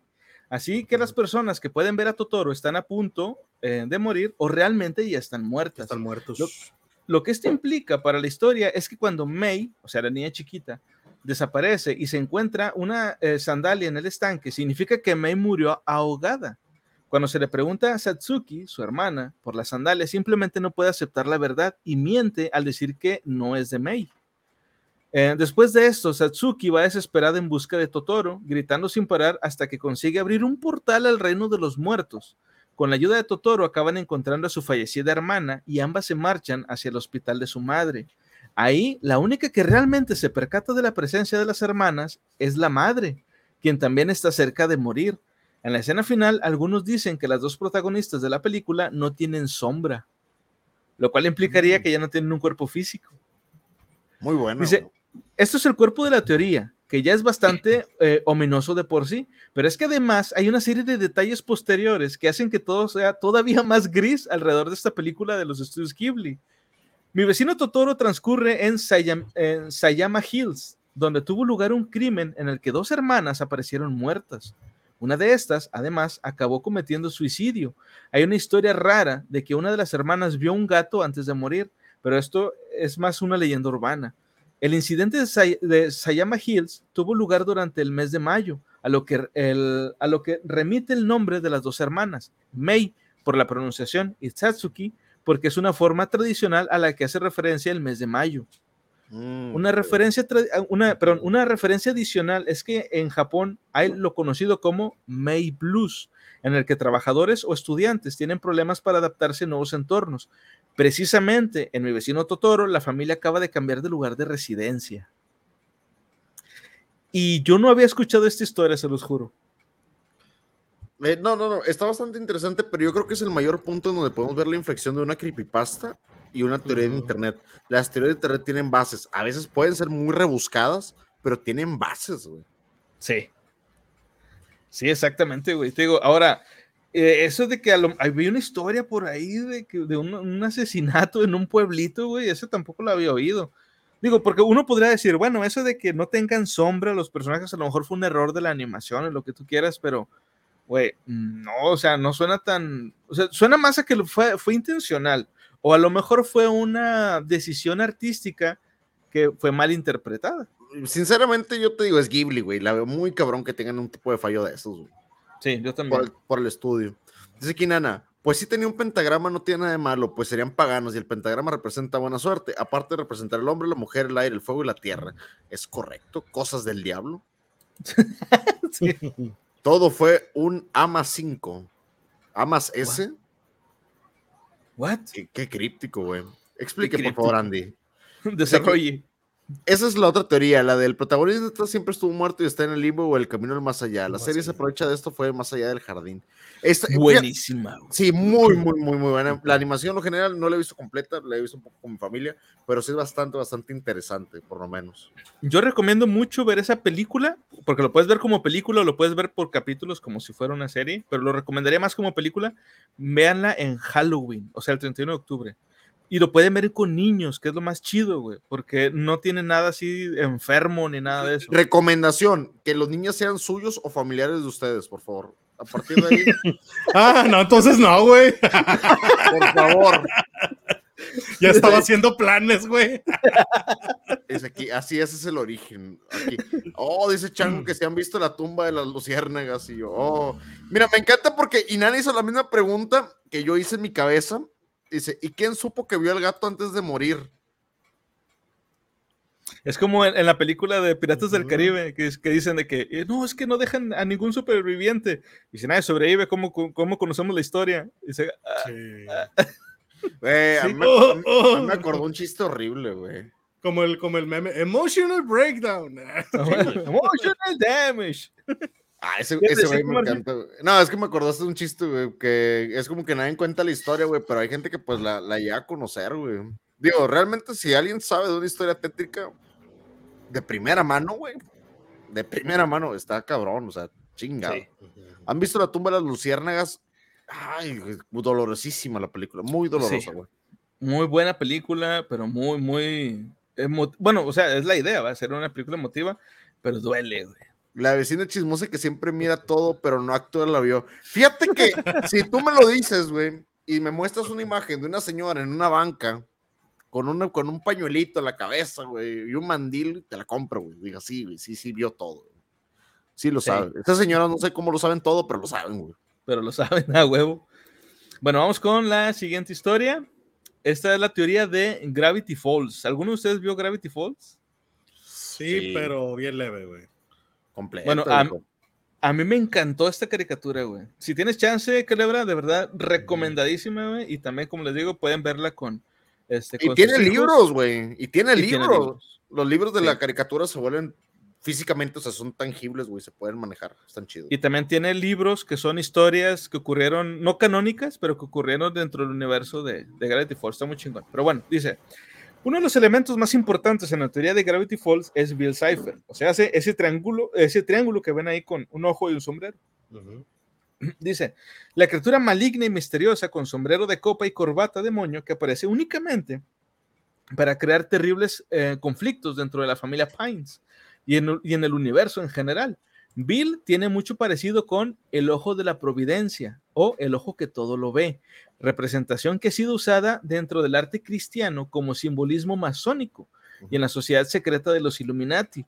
Otro de los elementos que eleva la teoría masónica es el bonete que utiliza Stan Pines, casi una réplica del sombrero de la orden antigua arábiga de los nobles del santuario místico. Y si no saben cuál es, Es, un pez. Exactamente, un fez, lo que, lo, lo que se le llama un, un fez, es este. güey. Sí. Y neta, se parece un chingo. Sí, güey. Pero bueno, dice, eh, orden masónica que proliferó en Estados Unidos, Canadá, Brasil, México, Panamá, Filipinas, Puerto Rico, Europa y Australia. La serie de por sí está llena de misterios que se iban resolviendo conforme salían los episodios, e incluso podríamos decir que lo de Bill Cipher y su relación con los Illuminati es por una decisión puramente artística. La serie está llena de símbolos del ojo que todo lo ve. Si no han visto esta caricatura y un día de repente pues, les da por, por, por verla, aún antes de que este personaje aparezca, de fondo, en las paredes, en el suelo, hay un chingo de símbolos que hacen referencia a este personaje. Ah, creo que lo tengo aquí a la mano. Dame un segundo y regreso rápido. Dale, dale. Entonces, este, les digo, la, la serie está muy buena y de hecho Ujú. tiene muchas referencias a Ricky Morty. ¿Por qué? Porque el creador de esta serie era compa del creador de Ricky Morty. Y ellos acá en, en secreto, güey, dijeron de que, eh, güey, pues nos hacemos referencias uno al otro o qué. No, pues sobres va. Y sin pedir permiso a Disney, güey, este vato metió cosas que luego salen en Ricky Morty y en Ricky Morty salen cosas que luego salieron en, en Gravity Falls, güey. No mames. Está bien chingón, güey. Y a mí, este tipo de, de- de- Ah, mira, aquí ya el tío Murphy trae el- uno de los libros. Mira, déjame lo pongo aquí en grande. Este libro, eh, ahí está el diario. Y si checa el contenido, está muy similar a los diarios de la serie, güey. Sí, pues es igual, es así. Viene con un chingo de simbolismos, información. Está bastante entretenido para leer, güey. Sí. Te describe a los monstruos y como que cómo luchar mira. contra ellos, cosas así. Así es. De hecho, lo que estaba comentando ahí, Nana, y estaba Mm. das- dando un comentario de eso. Está bastante, bastante entretenido, güey, por lo menos, güey, para echar una lectura, güey. Y para los chavitos también está súper bien. Está en- y está en cursiva, güey, que es de lo mejor, güey. Sí. Y la serie, como les decía, la serie está muy limpia. O sea, insisto, sin Sí, güey. problemas puedes dejar a un niño a ver, la- ver la caricatura sin pedos. Sin preocuparte de que vaya a salir algo que, oh, no, es que esto y lo otro, y que va a confundir al niño. Nada, güey. No salen groserías de nada. Dice aquí, disculpen saliendo un poco del tema, vean Hadassah no Jen. Pásanos por el server de Discord si puedes, alguna referencia a eso para checarlo, si estaría bien. Simón. Dice aquí Nana, tienen los diarios con las criaturas, lo que les mostraba ahorita. Están muy buenos, pues tienen descripción y cómo vencerlos, aparte de los cómics. Ah, ok.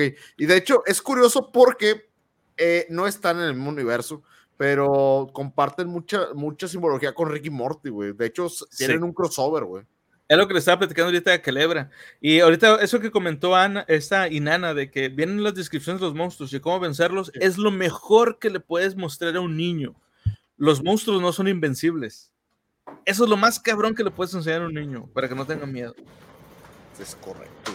O sea, que todo eso lo considero como algo que el autor puso a propósito, ya que su serie trataba sobre misterios, mitos urbanos y conspiraciones. Está buenísimo la Yes. serie en ese aspecto. Está muy, muy, muy recomendable.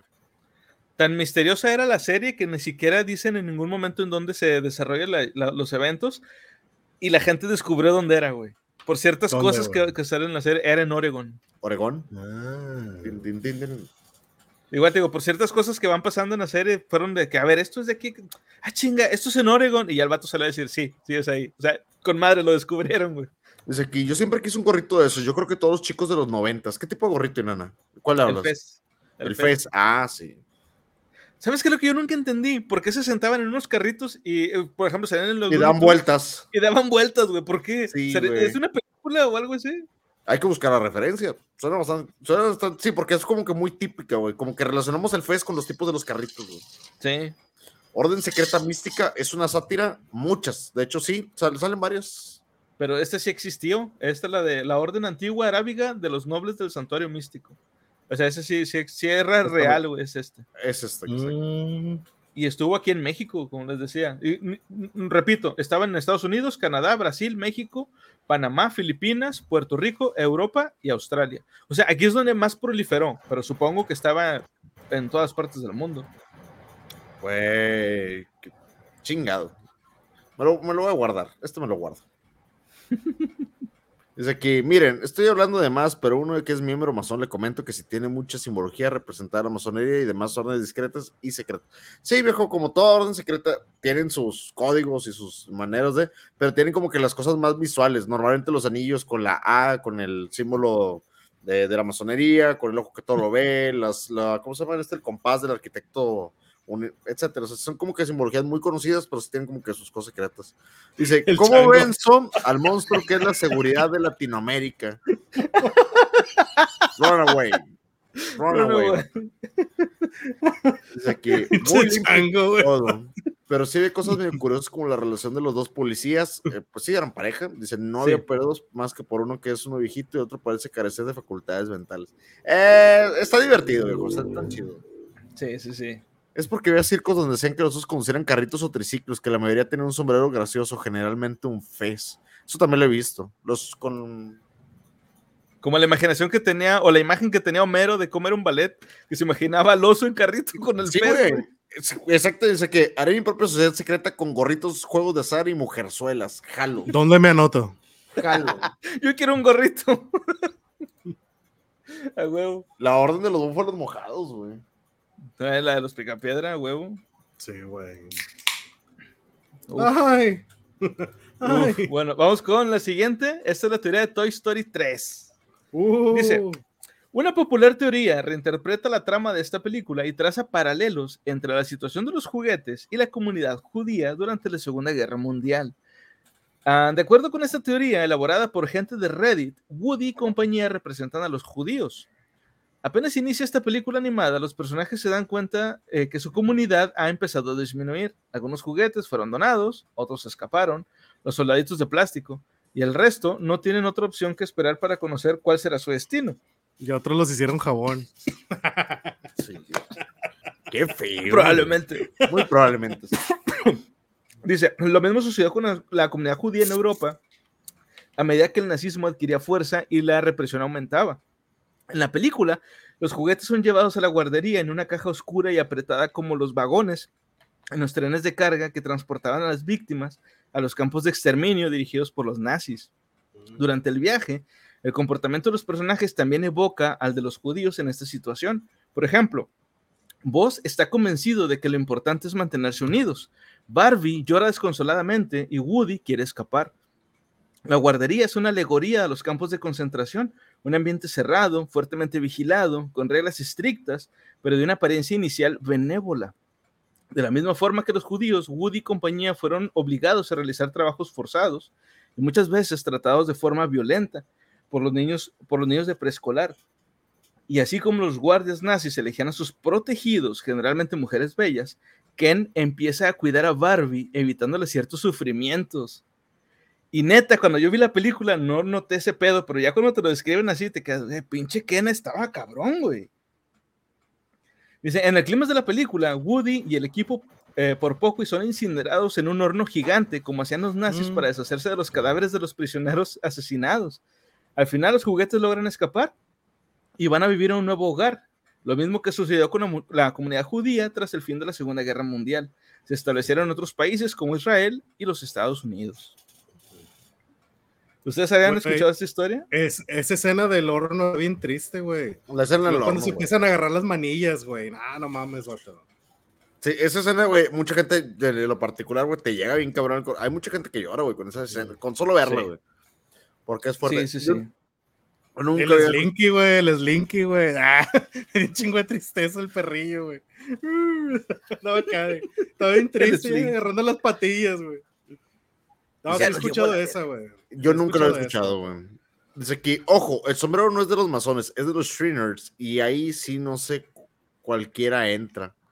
Sí, el que vimos, el, el de la Orden Arábiga. Sí, o sea, los sombreros es otro pedo.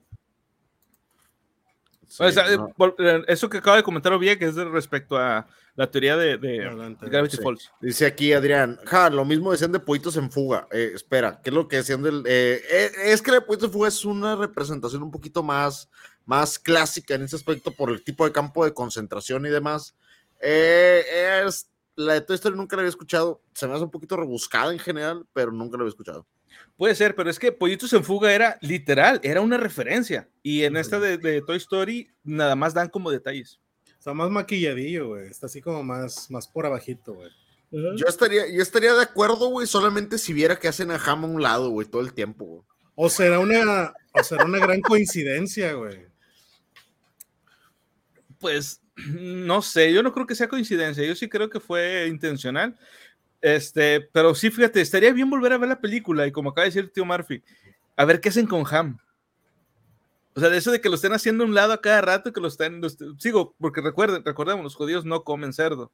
Entonces, por eso es que a ver qué hacen con Ham. O sea, no que le hagan el feo ni nada, pero sí como que le den menos escenas o lo aparten un poco más, o no sé. Cualquier cosa, pero en lo particular, sí, sí, sí me gusta la teoría, es buena, pero es un poquito rebuscada para lo particular.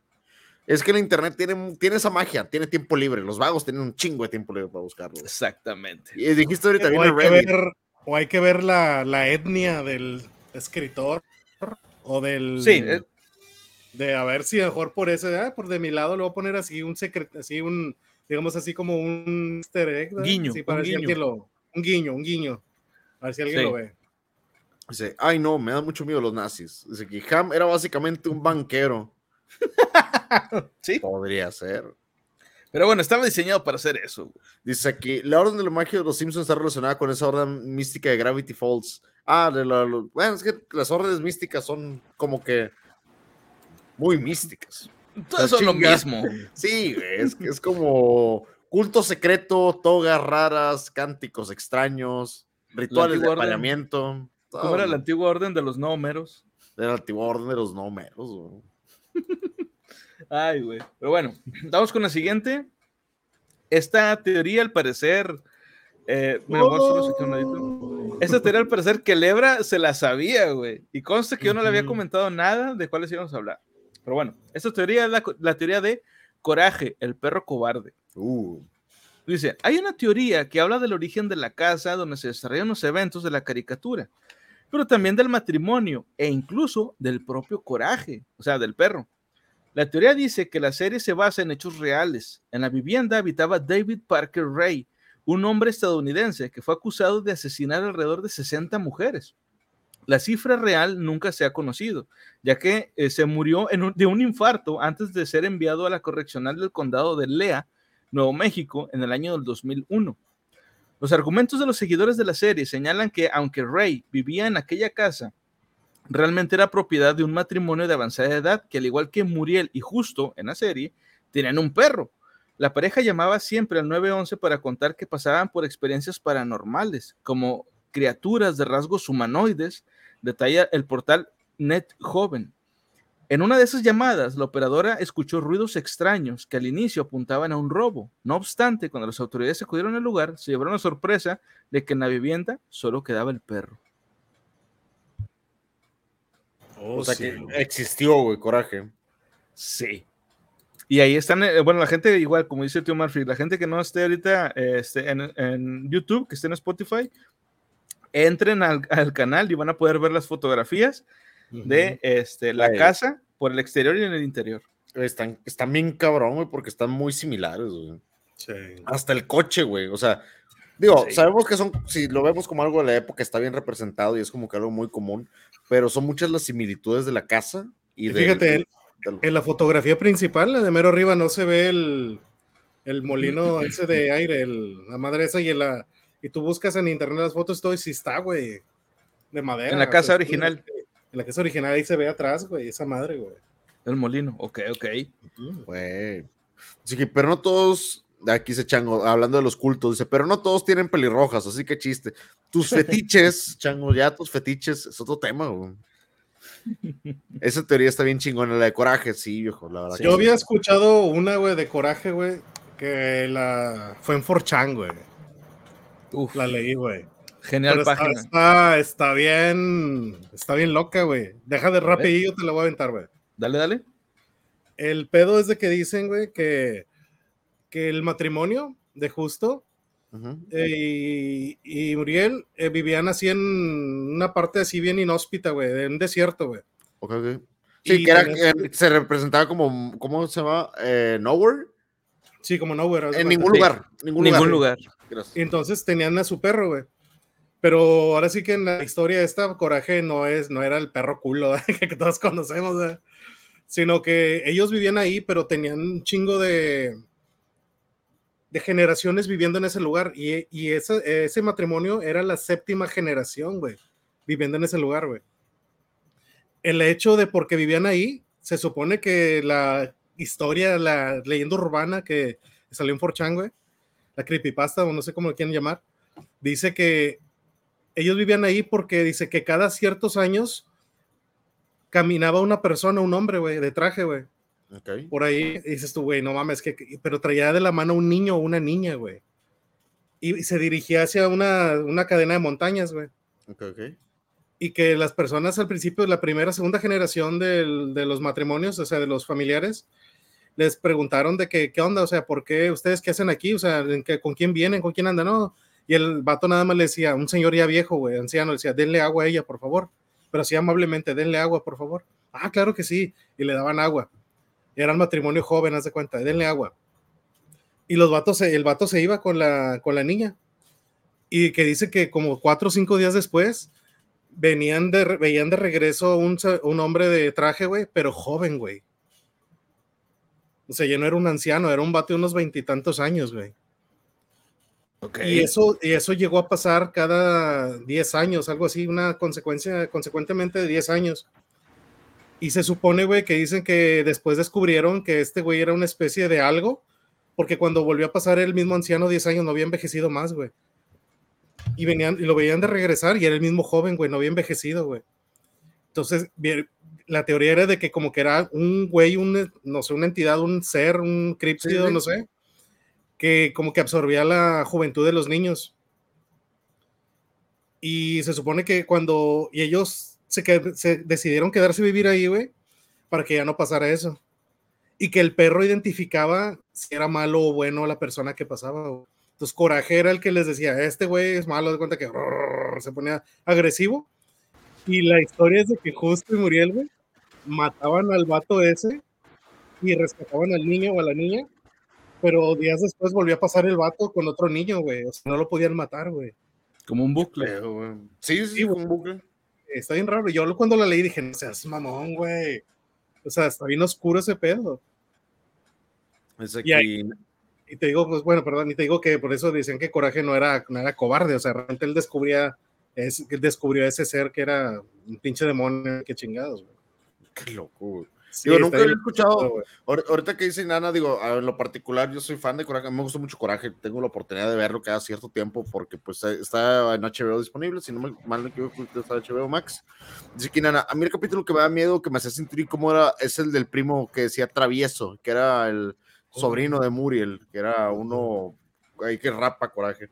Este, y Coraje, digo, tiene muchas cosas, en sí la serie es rara, es rara de, de cojones, güey. Que por cierto, Y- me gustaría nada más comentar una cosa ahorita con lo que estaba diciendo Calebra. El nombre de Coraje no es porque, el- o sea, no es como que una burla que el, el- el No. perro fuera miedoso, porque en todo caso se llamaría miedoso. El coraje precisamente hace referencia a eso, que algo te asusta y aún así te enfrentas a eso, güey. Eso, es- eso es el coraje, güey. Ujú. Agallas. Exacto. Bueno, perdón, continúa, tío Murphy. Sí, entonces, la, la- ahorita que comentaba que le era eso, sí me quedo pensando, eso suena muy del tipo de cosas que harían en Coraje, digo, ese tipo de seres que absorben la, la edad, suena muy Lovecraftiano a final de cuentas por el tipo de, de entidad, como tú dices, que no es una entidad tal cual, pero muchos de los personajes de, de Coraje, los que estaban más cabrones, güey, eran, no eran humanos tal cual, eran humanoides y estaban ahí muy, muy, muy raros, güey, el gato Cats, güey, este, algunos cerdos, güey, o cosas del diablo que aparecían ahí en, en ningún lugar. ¿Te acuerdas que en el sótano aparecía una cara, una cara real, güey? Que parecía sordo, güey. Sí, Sí. que se parecía sordo, Sí. güey. Güey, Sí, sí, sí. daba un chingo de miedo esa madre, güey. ¿Te acuerdas de la madre que pedía la tablilla, que era, un, que era una imagen en 3D, güey? Sí, güey, que era una madre como ¿No, que flotaba. ¿no te así. acuerdas que también sale como un fantasma? O no sé si era un fantasma, era algo, vato ca- cara blanca, güey. Ese es el que dice que es una El que- cara, güey, que flota. Sí. Oye, ahorita que les conté esta, güey, me, me vino a la mente de volada que en un capítulo apareció un vato de traje, güey. Pero tenía la cara así de que se reía y así, eh, Sí. bien creepy, güey. Tenía la y me así y- como la del guasón. Sí, Eh. me acordé mucho por el vato que sale el señor como vaquero en la de Poltergeist, güey, la película, la 1.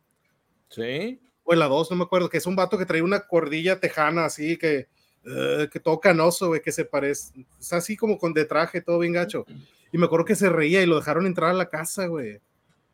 Sí. Y hacía, no me acuerdo, güey, me acuerdo bien levemente de eso, güey. De hecho, supongo que los escritores de Coraje muchas veces hicieron referencias a, a leyendas urbanas también, porque se prestaba la serie para Sí, esto. güey, Por, bastante. por cierto, hay una película de Coraje y Scooby-Doo, está bien chingona, chequen. Ah, sí, güey. Sí, sí, cierto, güey. Dicho crossover chingón, güey. Sí. Dice aquí, ese tipo era pedófilo o algo parecido. El de Travieso, sí. Hay teorías, hay otras teorías de coraje acerca de eso. ¡Ey, Jesus Christ! Llego tarde. Jesús. Recuerda, no llegas tarde. Los magos nunca llegan ni tarde ni temprano. Llegan Y menos cuando- Jesucristo. Y menos Y menos- Jesucristo. uno de los mejores magos de la historia, güey. Sí. Eso sería, esa serie es muy incómoda. Mm, la palabra, la palabra al principio no sería incómoda, es inquietante. Incómodo. Ren y Stimpy, güey. No mames, güey.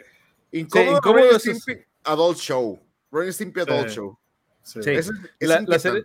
La serie. Coraje este, es inquietante, sí, es diferente. ¿Son Skinwalker? ¿Quién Pues no son, pues, o sea, si son ser. de los personajes, no son animales, güey. No, Ya es que el Skinwalker se convierte en que el lobo y la chingada y... sí. Por cierto, eh, esta caricatura a mi papá no le gustaba, este, o sea, no la vería otra vez mi padre, pero nada más por el detalle de que justo siempre le decía perro estúpido a Coraje. O sea, simplemente porque le decía esa palabra, a mi papá le, le, le incomodaba, le, le molesta un poco, porque este, o sea, es como que enseñarle a los niños a que si algo no te gusta o si te, a alguien, si no te cae bien o te incomoda, decirle estúpido. Digo, son cosas de, pues, de él, ¿verdad? Pero sí, y se entiende. Pero digo, si, si alguien quería ver esta caricatura con sus hijos, nada más para que tengan en cuenta que pasa eso. ¿Quieren ver algo incómodo? Vean la vaca y el pollito. Eso es incómodo. Es muy Ay, divertido. güey, no mames, incómodo. sí, güey. Desde Sí. aquí, tengo costumbre de llegar tarde a todos lados. Pues bienvenido, viejo. Vamos empezando con, bueno, vamos a mitad de las historias, ya vamos, vamos ahí avanzadillos, pero quédate, se está poniendo chido. Sí. Pero bueno, vamos entonces con. Ah, se me olvidó, iba a contarles yo una historia de esto también de coraje, que este, se supone eh, que hay hay otra teoría que dice que Justo y Muriel están como que en el infierno Sí. y por eso atacan a estas criaturas, pero por alguna razón pusieron a Coraje a cuidarlos y Coraje viene a ser una especie de representación de cancerbero, que si bien no los deja salir de la casa, evita que les pasen cosas malas a ellos dos. Uh, lo que hago por amor. sí, exactamente. Cuando hace eso. Espérame. Dale, Dale, mira. Eso sí me da mucha risa porque es una frase muy típica de coraje. güey. Sí, a mí me gustaba mucho, les digo, sobre- el dibujo de repente sí estaba un poco raro. A mí no me gusta para nada la serie de, de Ren y Stimpy porque el dibujo, sobre todo cuando hacían esos como close-ups, Uh, me daba un chorro de asco, güey, este, pero ¿Has visto el video animado de Tenacious D, güey? Por las animaciones tipo Ren y Stimpy. sí, y sí me gusta, güey. Sí, güey. Pero porque no hacen ese tipo de acercamientos. Es que eh, en sí yo no tenía pedos con. Ren y Stimpy. Ajá, de clásico. Sí, bu- muy buena rola. Por cierto, saludos Muy a. Jack Black, fan de aquí de la Biblia. Este, pero les digo, a, a mí lo que no me gustaba de Ren y Stimpy eran esos acercamientos. Cuando la caricatura en general estaba eh, más o menos. Este, y el dibujo, pues no me incomodaba tanto. Este, pero no sé, o sea, pero, insisto, pero con coraje la cosa era un poco distinta. Y lo que sí me llegaba a inquietar a veces eran algunos de los monstruos que salían. Pero pues nunca, nu- realmente nunca, yo no noté que estuvieran en peligro real más que cuando salió el pollo. ¿Te acuerdas de ese pollo que era un pollo marciano? Creo que es del, del primer capítulo. Sí, ese es el primer capítulo. No, así, güey. Hay episodios donde sí los ponen en riesgo real. Cuando llegan al hotel, güey, de las arañas, donde está Cats. Ah, Y- sí, ah, sí. hay algunos. No todos los episodios los ponen en peligro real, pero sí hay alguno que otro. Para hacer, para hacerlo interesante. Pero bueno, vamos con la siguiente historia. Y esta, precisamente, por cierto, fue la primera historia que yo llegué a, a- a conocer sobre este tipo de leyendas urbanas, o al menos es la primera que yo recuerdo. Y de hecho me la platicaron en un día de mi cumpleaños. Esta es la historia de Rugrats o Aventuras en Pañales. Dice, la teoría de Rugrats, eh, los Rugrats en realidad era una invención de la demoníaca e increíble imaginación de Angélica Uy, Chucky. no. O Carlitos murió en 1986 junto con su madre. Por eso Chas, o sea, el padre de, Car- de Carlitos, este, es un manojo de nervios todo el tiempo. Tommy nació muerto en el 88, por eso Stu está constantemente encerrado en el sótano jugando con los juguetes del hijo que nunca tuvo la oportunidad de vivir.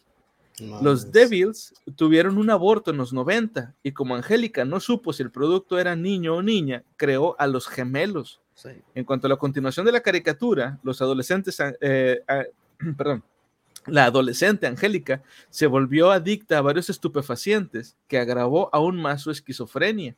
Se obsesionó con traer o volver a su infancia y por lo tanto traer de vuelta a sus creaciones. Ella les hizo crecer. Angélica estaba tomando constantemente drogas, por lo que nunca tendría que vivir sin sus creaciones, que eran su única compañía. En realidad, la madre de Angélica murió en el 82, justo después del nacimiento de ella, por una sobredosis por depresión posparto. Y Drew se casó con otra mujer a la que Angélica idolatraba porque ella se engañó a sí misma en el pensamiento de que era su verdadera madre. eh, pero siempre tenía un concepto de su madre, que esta era Cintia, la muñeca. Y tomó una muñeca Barbie e hizo después la imagen de su madre, que llevaba un vestido de color naranja sin lavar. Ella estaba muy unida a esta muñeca. Más tarde, en la vida, eh, Angélica siguió los pasos de su madre con las drogas y murió de sobredosis a los 13 años. Eso de que, eso último de que murió de una sobredosis y bla, yo creo que está un poquito de más. Pero el resto de la teoría está bien verga, güey. No van a, pues, no van la a teoría- negar eso. la teoría de Philly y Lily sí me da mucha con eso de que no sabía qué era y pues los puso como gemelos. Sí lo había escuchado. Esta sí lo había escuchado del internet. Son unas teorías raras, como que la gente le busca un sentido. Que habían dicho que inclusive la, creo que se llamaba Susi, la otra persona que era como que la psicóloga que ella tenía, güey. Sí. Porque de hecho, Angélica sí iba al psicólogo, güey. Sí, güey. O sea, ese sería uno de los fundamentos, digamos, de la teoría, aparte de todo lo demás, ¿verdad? Otra decía que también por eso que este mm, Tommy tenía la cabeza como que deforme, porque supuestamente la forma en que murió fue por una caída. Uh, No mames. dice aquí, Jesus, dice, ¿ya hablaron de Boyack Horseman? No, todavía no. Y de hecho, yo creo que en este episodio ya no hablaríamos de ya sería en otro más adelante. Sí, muy, muy bueno Boyack Horseman, por cierto, para todos aquellos que tengan la oportunidad de ver una, que quieran ver una caricatura para adultos, que no sea porque sea escatológica o grosera, o, sino porque realmente te, to- toque temas sensibles, güey, Boyack Horseman es una gran recomendación. Sí. Bueno, esta teoría entonces de los Rugrats, ¿ya la habían escuchado? ¿Habían oído de ella? Yo lo de que los inventó Angélica sí, pero ya a tal grado no, güey. O sea, tan, más tan- especificado. tan- Sí, no, güey. No, no, no, no. Sí, yo sí la había escuchado anteriormente, digo, como escrita, y la verdad está bastante, bastante interesante. Eh, siento que cada quien le va sumando un poco más, lo de la muerte de Angélica y lo de su mamá, no lo había escuchado, sinceramente, pero todo lo demás sobre lo- la representación de cada uno de los niños y cómo iban este, afectando la vida de sus padres y el entorno, sí, sí lo había escuchado. Está bien, cabrón. Sí, les digo, yo la había escuchado, pero porque me la platicaron curiosamente en, un- en mi cumpleaños, no sé por qué. Alguien me dio de regalo esa historia, güey. Chingón. Te, te dijeron, mira, no tengo dinero ni un regalo, pero te voy a regalar algo mejor, hermano. Sí, a huevo. Te voy a contar una historia. Te voy a contar una pequeña historia. Adrián, esa teoría la reutilizaron con Candace en Phineas y Ferb, sí. Ah, sí, es, sí. la- es el mismo fundamento de la historia, como creepypasta y como teoría. Sí. Bueno, la siguiente historia es la de Blancanieves. Vato, Dice- eso consta, güey. Es una película alemana, güey.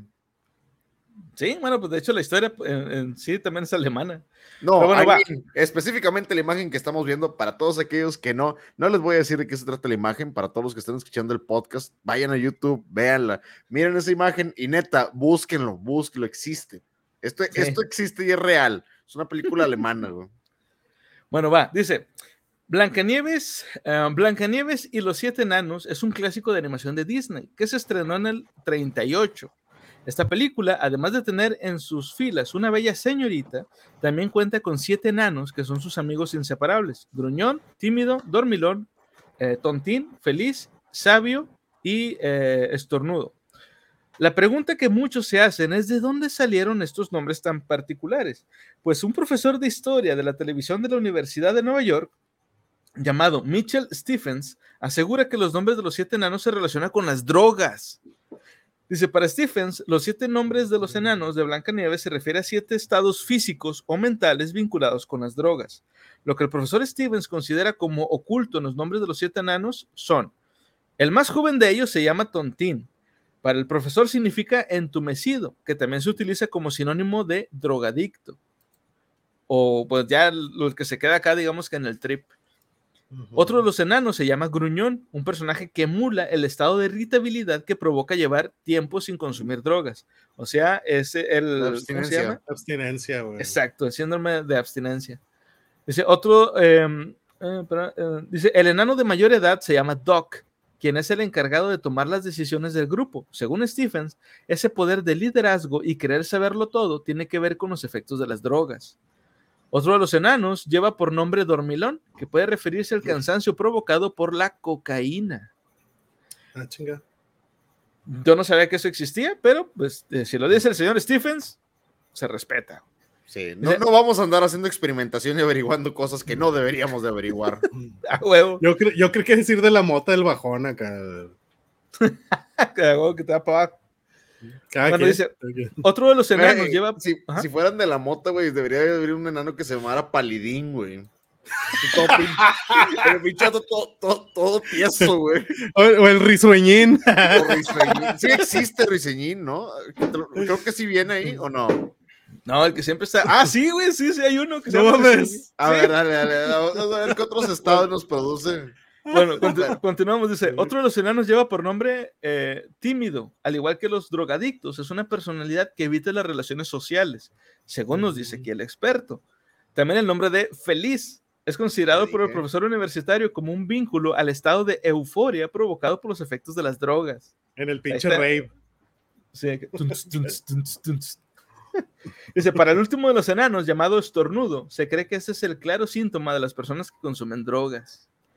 Blancanieves no se queda atrás en la teoría de Mitchell. En este caso, el nombre de la bella princesa de Disney podría referirse Mm. precisamente a la cocaína. güey. De hecho, pareciera existir una referencia a esta teoría en la canción Sone de la banda Rammstein. Ah, sí, güey. Que si no recuerdan o no han visto el video, precisamente Están los en la mina. Exacto, pero lo que, ¿qué es lo que hacía Blancanieves? Molía los diamantes que estos güeyes Ajá. sacaban y se los esnifaba, güey. Dice, sea cierto o no, no deja de ser una teoría curiosa. Di- Dice aquí, y yo también me quedé pensando exactamente lo mismo. Hizo Viek. ¿Y Monchín dónde está, güey? Que siempre estaba de bajón, güey. El Monchis, güey. Monchi. Falta No había uno que-. Eh, no había uno que nada más quería comer, güey, ahí, güey. ¿Te acuerdas? En la no. caricatura de que, de que iban llegando y luego, ay, vamos a comer, vamos a comer, y que espérate. Y luego decía Blancanieves, ya tengo la mesa servida. Y todos, ¡ah! Y el vato fue el primero que se sentó, güey. Acá bien pinche monchis locos, güey. Que yo recuerde, no, pero puede ser, güey. Dice aquí Yardani. O a lo dice, mejor, o a lo "Eh, mejor yo andaba bien pinche Christopher Robin. Y me lo imaginé, güey. Yo también. los enanos más chidos son los videos de Sony de Ramstein. Es lo que estaba comentando ahorita Sí. el buen Conan. Ay, güey. La, la teoría suena bastante interesante de los estados de euforia de la drogadicción, güey. Y está bastante, bastante divertido. Lo de estornudo, no sé qué chingados, güey. Realmente no entendí estornudo. Es que yo he visto, por ejemplo, en películas, ¿verdad? Principalmente, o sea, yo no he visto así en, en persona a alguien que se esté metiendo cocaína, pero en, en películas sí he visto de que le dan el, el, o sea, el esnifazo, güey, y estornudan. Eh, gente que no haya visto esto lo Es que podría depende, güey. Está cortada chida. ah, no, perdón. Esa era pimienta, güey, la madre, güey. De hecho, hay una película, Me este, dijo de- bien, de- me dijo bien, no sé, güey. hay una película de animación de Mr. Magoo, que es eh, una, digamos, una eh, versión de Mr. Magoo de la película de, o más bien de la historia de Scrooge. Y en la película hay una escena donde Mr. Magoo o Scrooge se encuentra con unos ricachones. Los güeyes están hablando mal de Mr. Magoo. Y cuando, cuando lo ven, este, el, güey de que feliz Navidad y todos, ah, chinga, este güey, qué pedo, pues, normalmente no es así.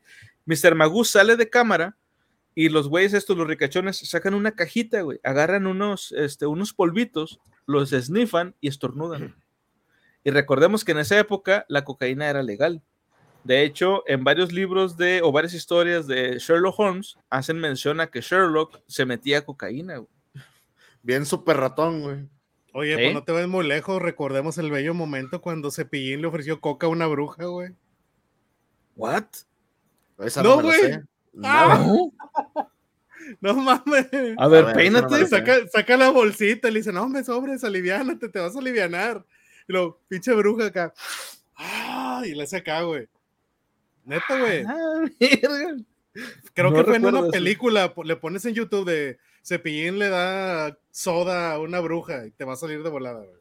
Güey, La no soda. También la mejor Blancanieves es la de Sony, güey. Qué pedo, güey. Eh, güey. Lo, lo del cepillín sí lo vi, dice, oye, vato, ¿de qué están hablando? güey? Ahorita lo buscamos. Sí, no se vato, puede. es el multiverso cocainómano de Cepillín, güey. El cocaverso. Cocaverso. Y bueno, pues ya para terminar, la última historia de, este, la última teoría que vamos a tratar el día de hoy, este, que es una historia, más, es la más reciente, de hecho, y me encantó. Por cierto, quiero hacer una mención. Esta animación la hicieron unos güeyes que se llaman Avocado, Uh, Avocado sí. Animations, pero la teoría ya desarrollada la hicieron en una página que les recomiendo que la visiten. Y se la visitan, por favor, díganles que los mandamos nosotros de aquí a la Biblioteca Pública Mundial, que se llama Brillo G. Es el canal de una chava. Están bien chingones los videos que hace ella. Este, y ella fue la que desarrolló un poco más esta historia.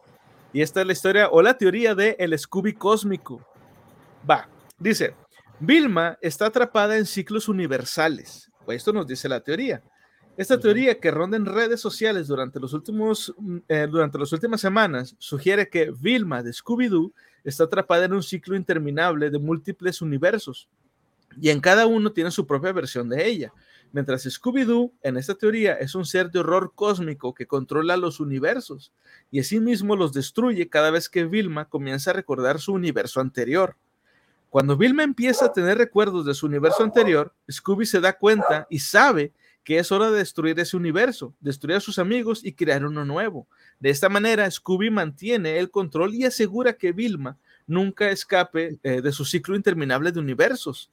En cada universo, Vilma sigue siendo ella misma, pero tiene diferentes experiencias. En ella se enfrenta a diferentes misterios para resolver junto con su equipo.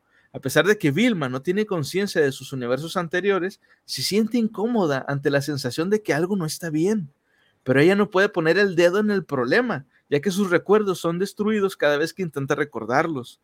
La teoría se sustenta en eventos canónicos dentro de la serie Misterios S.A., que es la penúltima serie que salió antes de la horrible versión esta que salió donde sale Belma con este, la etnia cambiada.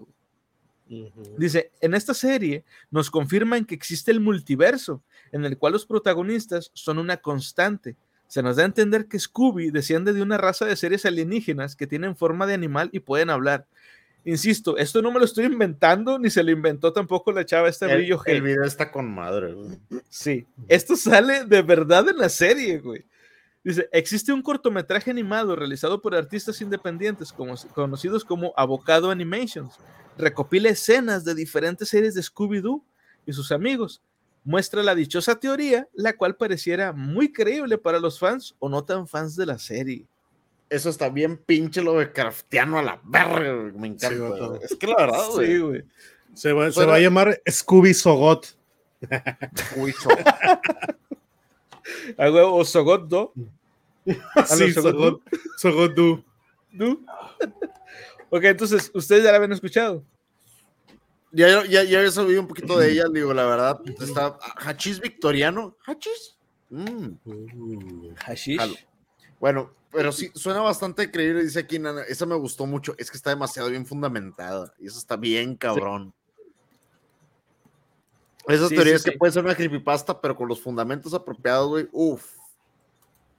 Y es que es lo que les digo, o sea, yo vi la animación primero, así como mucha gente. Vio- vimos la animación, pero luego ciertos canales, como el de Cthulhu TV, por ejemplo, saludos a Carmelo, si nos está viendo, este, de Cthulhu TV desarrolló un poco más la teoría, o sea, más bien explicando ciertos detalles que a lo mejor a la gente le puede haber quedado algunas dudas, o eh, digamos, él comentando la- la- lo que pasa en la serie.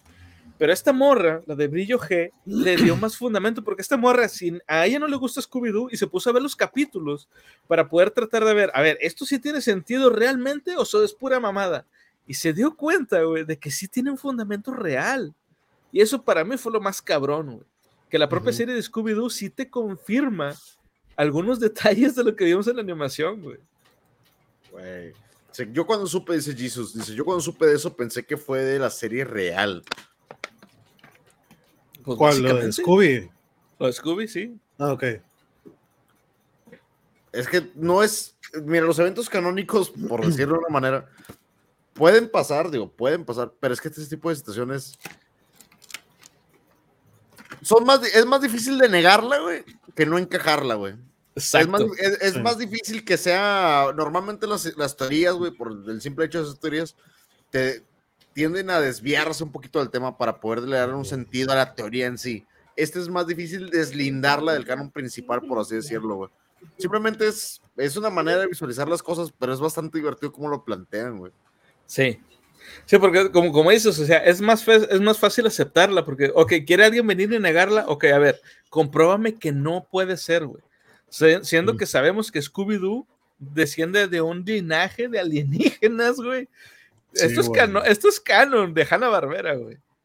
Scooby desciende de, una, de, una, de un linaje de alienígenas y tiene ciertas habilidades y poderes. güey. Con razón, Ey, güey, ¿sabes qué lo volvió más cabrón, güey? Esa frase de perros, ¿dónde, güey? Porque realmente nunca fue un perro, güey. Exacto, güey. O sea, le, le da más sentido a cuando le dicen que, pero Scooby es un perro. ¿Perro? ¿Dónde? Y se Sí, voltea. güey, y se voltea, güey. Tiene como que Acá, ¿qué? ¿Quién puñetas? Acá. güey, es que sí, güey, o sea, tiene un sentido de, güey. Sí, sí, la verdad es que sí está muy cabrona, güey. ¿Ustedes dónde la vieron primero? ¿Vieron la animación primero o vieron alguna de las explicaciones? Un TikTokazo Yo- por ahí que salió, Yo, yo lo vi en YouTube igual, así en un short, güey, y empecé a investigar y empecé a ver y dije, no mames, me clavé con ese pedo, güey. TikTokazo y salió por ahí. Sí. Y Yo me andaba tripeando bien cabrón y de hecho, este, esta teoría fue una de las razones por las que quise hacer este, este guion para este episodio, porque sí dije, no mames, es que en realidad hay muchas teorías bien cabronas que tienen un fundamento y esta es una de las mejores fundamentadas. de- desactivamos el speak, Adrián, pero igual manera, eh, ahí, ahí viene, lo- todo lo que es speak es cuando está Conan con la Biblia juega, todo lo demás lo tenemos desactivado. Es aquí, de hecho, hay una serie animada de Scooby posterior a Misterios S.A. y anterior a la de Vilma, que es donde aparecen animados por lo que le hicieron padre de familia. Ah, este Mm. Seth MacFarlane. Sí, pero está muy pata. Debe de ser, sí, más Farley. ¿Está muy pata, Es en- Sí, está, está muy... El, el dibujo está demasiado infantilizado. Este, Ah. Digo, si a alguien le gusta, pues qué con madre, ¿verdad? Pero en realidad a mí no me gustó. Me gustó mucho más eh, Misterios S.A. porque le dan un toque un poquito más serio. Aparte de todo lo que les acabamos de explicar de, de- de lo de los este, alienígenas Está, y todo eso. está más, más oscurón, güey. Ya no es tanto Sí. tan infantil, güey. Y por cierto, en esa serie hacen referencia dos veces, no, tres veces eh, a este Stephen King y dos Ujú. veces a, eh, a H.P. Lovecraft. Y de hecho, yo creo que metieron a Stephen King una tercera vez que se sale en el último episodio, cuando es el que dice que, oigan, ¿saben qué? Es que ustedes están en un multiverso y yo soy el único que recuerda que ustedes están en un multiverso. Yo creo que metieron a Stephen King o la referencia a Stephen King por lo de la Torre Oscura. La gente Ah. que sepa que- de lo que estoy hablando, Ujú. de la, la Torre Oscura es un multiverso también, el multiverso Sí, de. Stephen King. Sí, güey. Entonces, ahí se las dejo, güey. Scooby-Doo, Stephen King, La Torre Oscura, Lovecraft. Esto se puso muy denso, güey, muy Se pone denso. chido. Dice Güey, aquí te Adrián. pone, te pone, ah, perdón, adelante. Dale, dale, dale. No, te pone a maquinar, güey, de que inconscientemente dices tú, güey, si tiene relación con las teorías de Shaggy individualmente, güey, con que este güey sea pinche cósmico, porque te pone a pensar, y si es pinche Scooby-Doo cósmico, manipulado mentalmente, este güey lo tenía en un estado de estasis, güey, y, no- y se está imaginando todo, o algo así, una mamada así, güey. O tiene un avatar, güey, como No, este- Un avatar, sí, un avatar, güey. Realmente, si lo quieres ver de ese lado, Scooby-Doo, digo, pues, si lo quieres ver por ese lado, güey, la convivencia con el mismo Scooby, güey, volvía a Shaggy estúpido porque convivía con el aura de él, güey. O sea, realmente no está siendo manipulado, güey. Se volvía estúpido por estar alrededor de él, güey. Ándale, Sí. güey, exactamente, sí, güey. Qué buenas pláticas tiene aquí. Cuando gustes, viejo. Dice Gracias, aquí. Y Scrappy. Uy, no. Qué mugrero. Qué mugrero. Qué mugrero. Dice aquí Adrián. Misterios S.A. fácilmente la mejor serie de Scooby-Doo. Uy, qué buen ban se ganó. Bien hecho. Bien baneado. No, no, no, pero espera, con- confirmo. No. No, no, no. ¿Dónde está cachorro güey. Scooby-Doo, güey? Lo siento, güey. Y hay unas, y hay unas que hay unas teorías bien cabronas también de lo del Capitán Cavernícola que espero después, más adelante en otro capítulo las saques, güey. Estaría mamalón, güey. El tío Cosa, güey. Se va a tener el tío Uh, Cosa. sí. Ya, ya en otros episodios eh, eh, nos meteremos más a fondo en estas otras teorías y sobre todo una de mis favoritas de siempre, güey, que es la teoría Pixar. Ya Ay, la, la teoría Pixar nos vamos a demorar la vida aquí. Digo, para toda la gente que dice, bueno, esto es literatura moderna, a final de cuentas es algo que maquinamos, es algo que se va creando. Realmente cuando tendemos a leer, la gente piensa que estamos historiando y demás. La historia se crea a partir de nuestras acciones, gente, y todo lo que se vaya documentando es parte del acervo histórico, y este caso, pues es parte del acervo histórico del Internet. Entonces, tomen todo esto como un tipo de literatura, investiguenlo, porque la teoría Pixar, si nos la aventamos en un solo video, va a ser una mamada. Sí, vamos a tardar un buen rato. Dice aquí, en otros capítulos salían perros que hablaban. Ah, este, ¿cómo se llama el primo? El primo blanco que salía ahí. Había uno, uno azul también, pero bueno, sí ya podríamos decir que es el multiverso de Hanna Barbera. Sí, Sí. que era Dynamite, que era de, la- de- que era Dynamo, el otro Sí, era Dynamo. El halcón azul. sí, el halcón azul, el otro era un, no me acuerdo, también era Melvin Du, creo que era Melvin Ujú. Du, no me acuerdo, con un perro blanco. Y varios perros que salieron hablando de la serie. Varios más. Pero bueno, ya para ir cerrando, Kelebra, ¿dónde te puede seguir la gente? ¿Qué andas haciendo en redes? En Twitch, en Twitch, como les comenté la vez pasada, como Don Quelebra. Eh, allí, de hecho, en mi Twitch, ahí viene en About en acerca de los links para Instagram y para el TikTok. En TikTok sí ando subiendo bastante, güey. Ahorita he estado jugando, güey, pero jugando con amigos. No he hecho stream, pero he estado colaborando con amigos. Con Oviek, dilo, güey. Sí, con, Oviek. con Oviek, con Bistec. Y he estado, de hecho, sigan Oviek. Ah, spam, spam. Es muy Sí, buen- tiene muy buen contenido. El vato tiene un chingo de carisma y buen contenido, güey. Y he estado publicando así sí, clipsitos y todo ese rollo en, en TikTok, pero pues ahí igual, ahí vamos a ver qué hacemos ahí en, en Twitch, pero de ahí me pueden encontrar como Don Quelebra. Y ahí están los demás links. Va que va, para que lo sigan y para que lo busquen, por favor, gente. Ahí compartiendo. Dice gracias, Ah. Ah, voy a hacer un, pe- un pequeño, voy a hacer un pequeño dale. Tal vez no, no he hecho mucho stream, pero estoy preparando mi 31 días de terror para Halloween. Ya tengo 31 juegos que pienso jugar todo el mes de octubre, así que ¿Te vas a aventar eh, Zombie Ate My Neighbors o no? tengo, es el día 7, güey. Perfecto. Ay, güey. Sí. Sí, Tengo es el día 7, vato, al chile, güey. Juegazo, güey. Juegazo. de hecho, Melvin Du no es otro perro, es un humano que sale en la película cuando llaman Scooby y dicen llamada por el señor Du. Melvin Du. Sí. Llamada para el señor Du. ¿Que Melvin no es un elefante? Ah, no, uh, Seguido. Ay, Slayer, bienvenidísimo, ese seguidísimo. Eso, viejo. Excelente, muchas gracias, Slayer. Y bueno, pues a nosotros ya saben, nos pueden seguir en, en Instagram, en Spotify, Facebook, en YouTube, en TikTok. Twitter, en TikTok y básicamente cualquier red de podcast que exista en el multiverso o que esté por existir. ¿Cuál Ahí Twitter? X. Ahora se llama X. X. Ah, sí, ahora se llama X. Hoy les Es quiero verdad. preguntar algo rapidito antes de que Échale, corte. viejo. Eh, está- están, están en una en una red social de España, ¿no, güey? De, Sí. de podcast. Sí, se llama iBox, o sea, es una letra Ah. I y luego V, dos veces W, O, X. X. Ok, Evox, perfecto. Así es. Yes, ahí estamos, que por cierto, insisto, esto, esto es neta. Yo no creé la página de, de Evox de, de la Biblioteca Pública Mundial. Al parecer, Evox, por su cuenta, crearon nuestra página y ahí están todos Por nuestros sus episodios. huevos. Por es sus bueno. huevos. No la crearon. Por sus cojones. Pues muy bien. Sí. por sus cojones. Sí. Debería tener un nombre de trío para cuando hagan colabo en un futuro. ¿Un Mac trío? No sé, güey. Como desnudos en una. Ah, no, ¿cómo? ¿Un trío? Ah. Sí. No, Oh, no sé perdón, perdón. no sé Mi Christopher refiere, Robin interior se, se maximizó. Ya no es muy Christopher Robin, güey. Sí, güey. Pero bueno, ya con esto nos despedimos. Muchas gracias a toda la gente que estuvo con nosotros. Recuerden seguirnos en todas nuestras redes, igual con Kelebra, a Obiek, a los Nakamas. Síganos a todos, por favor.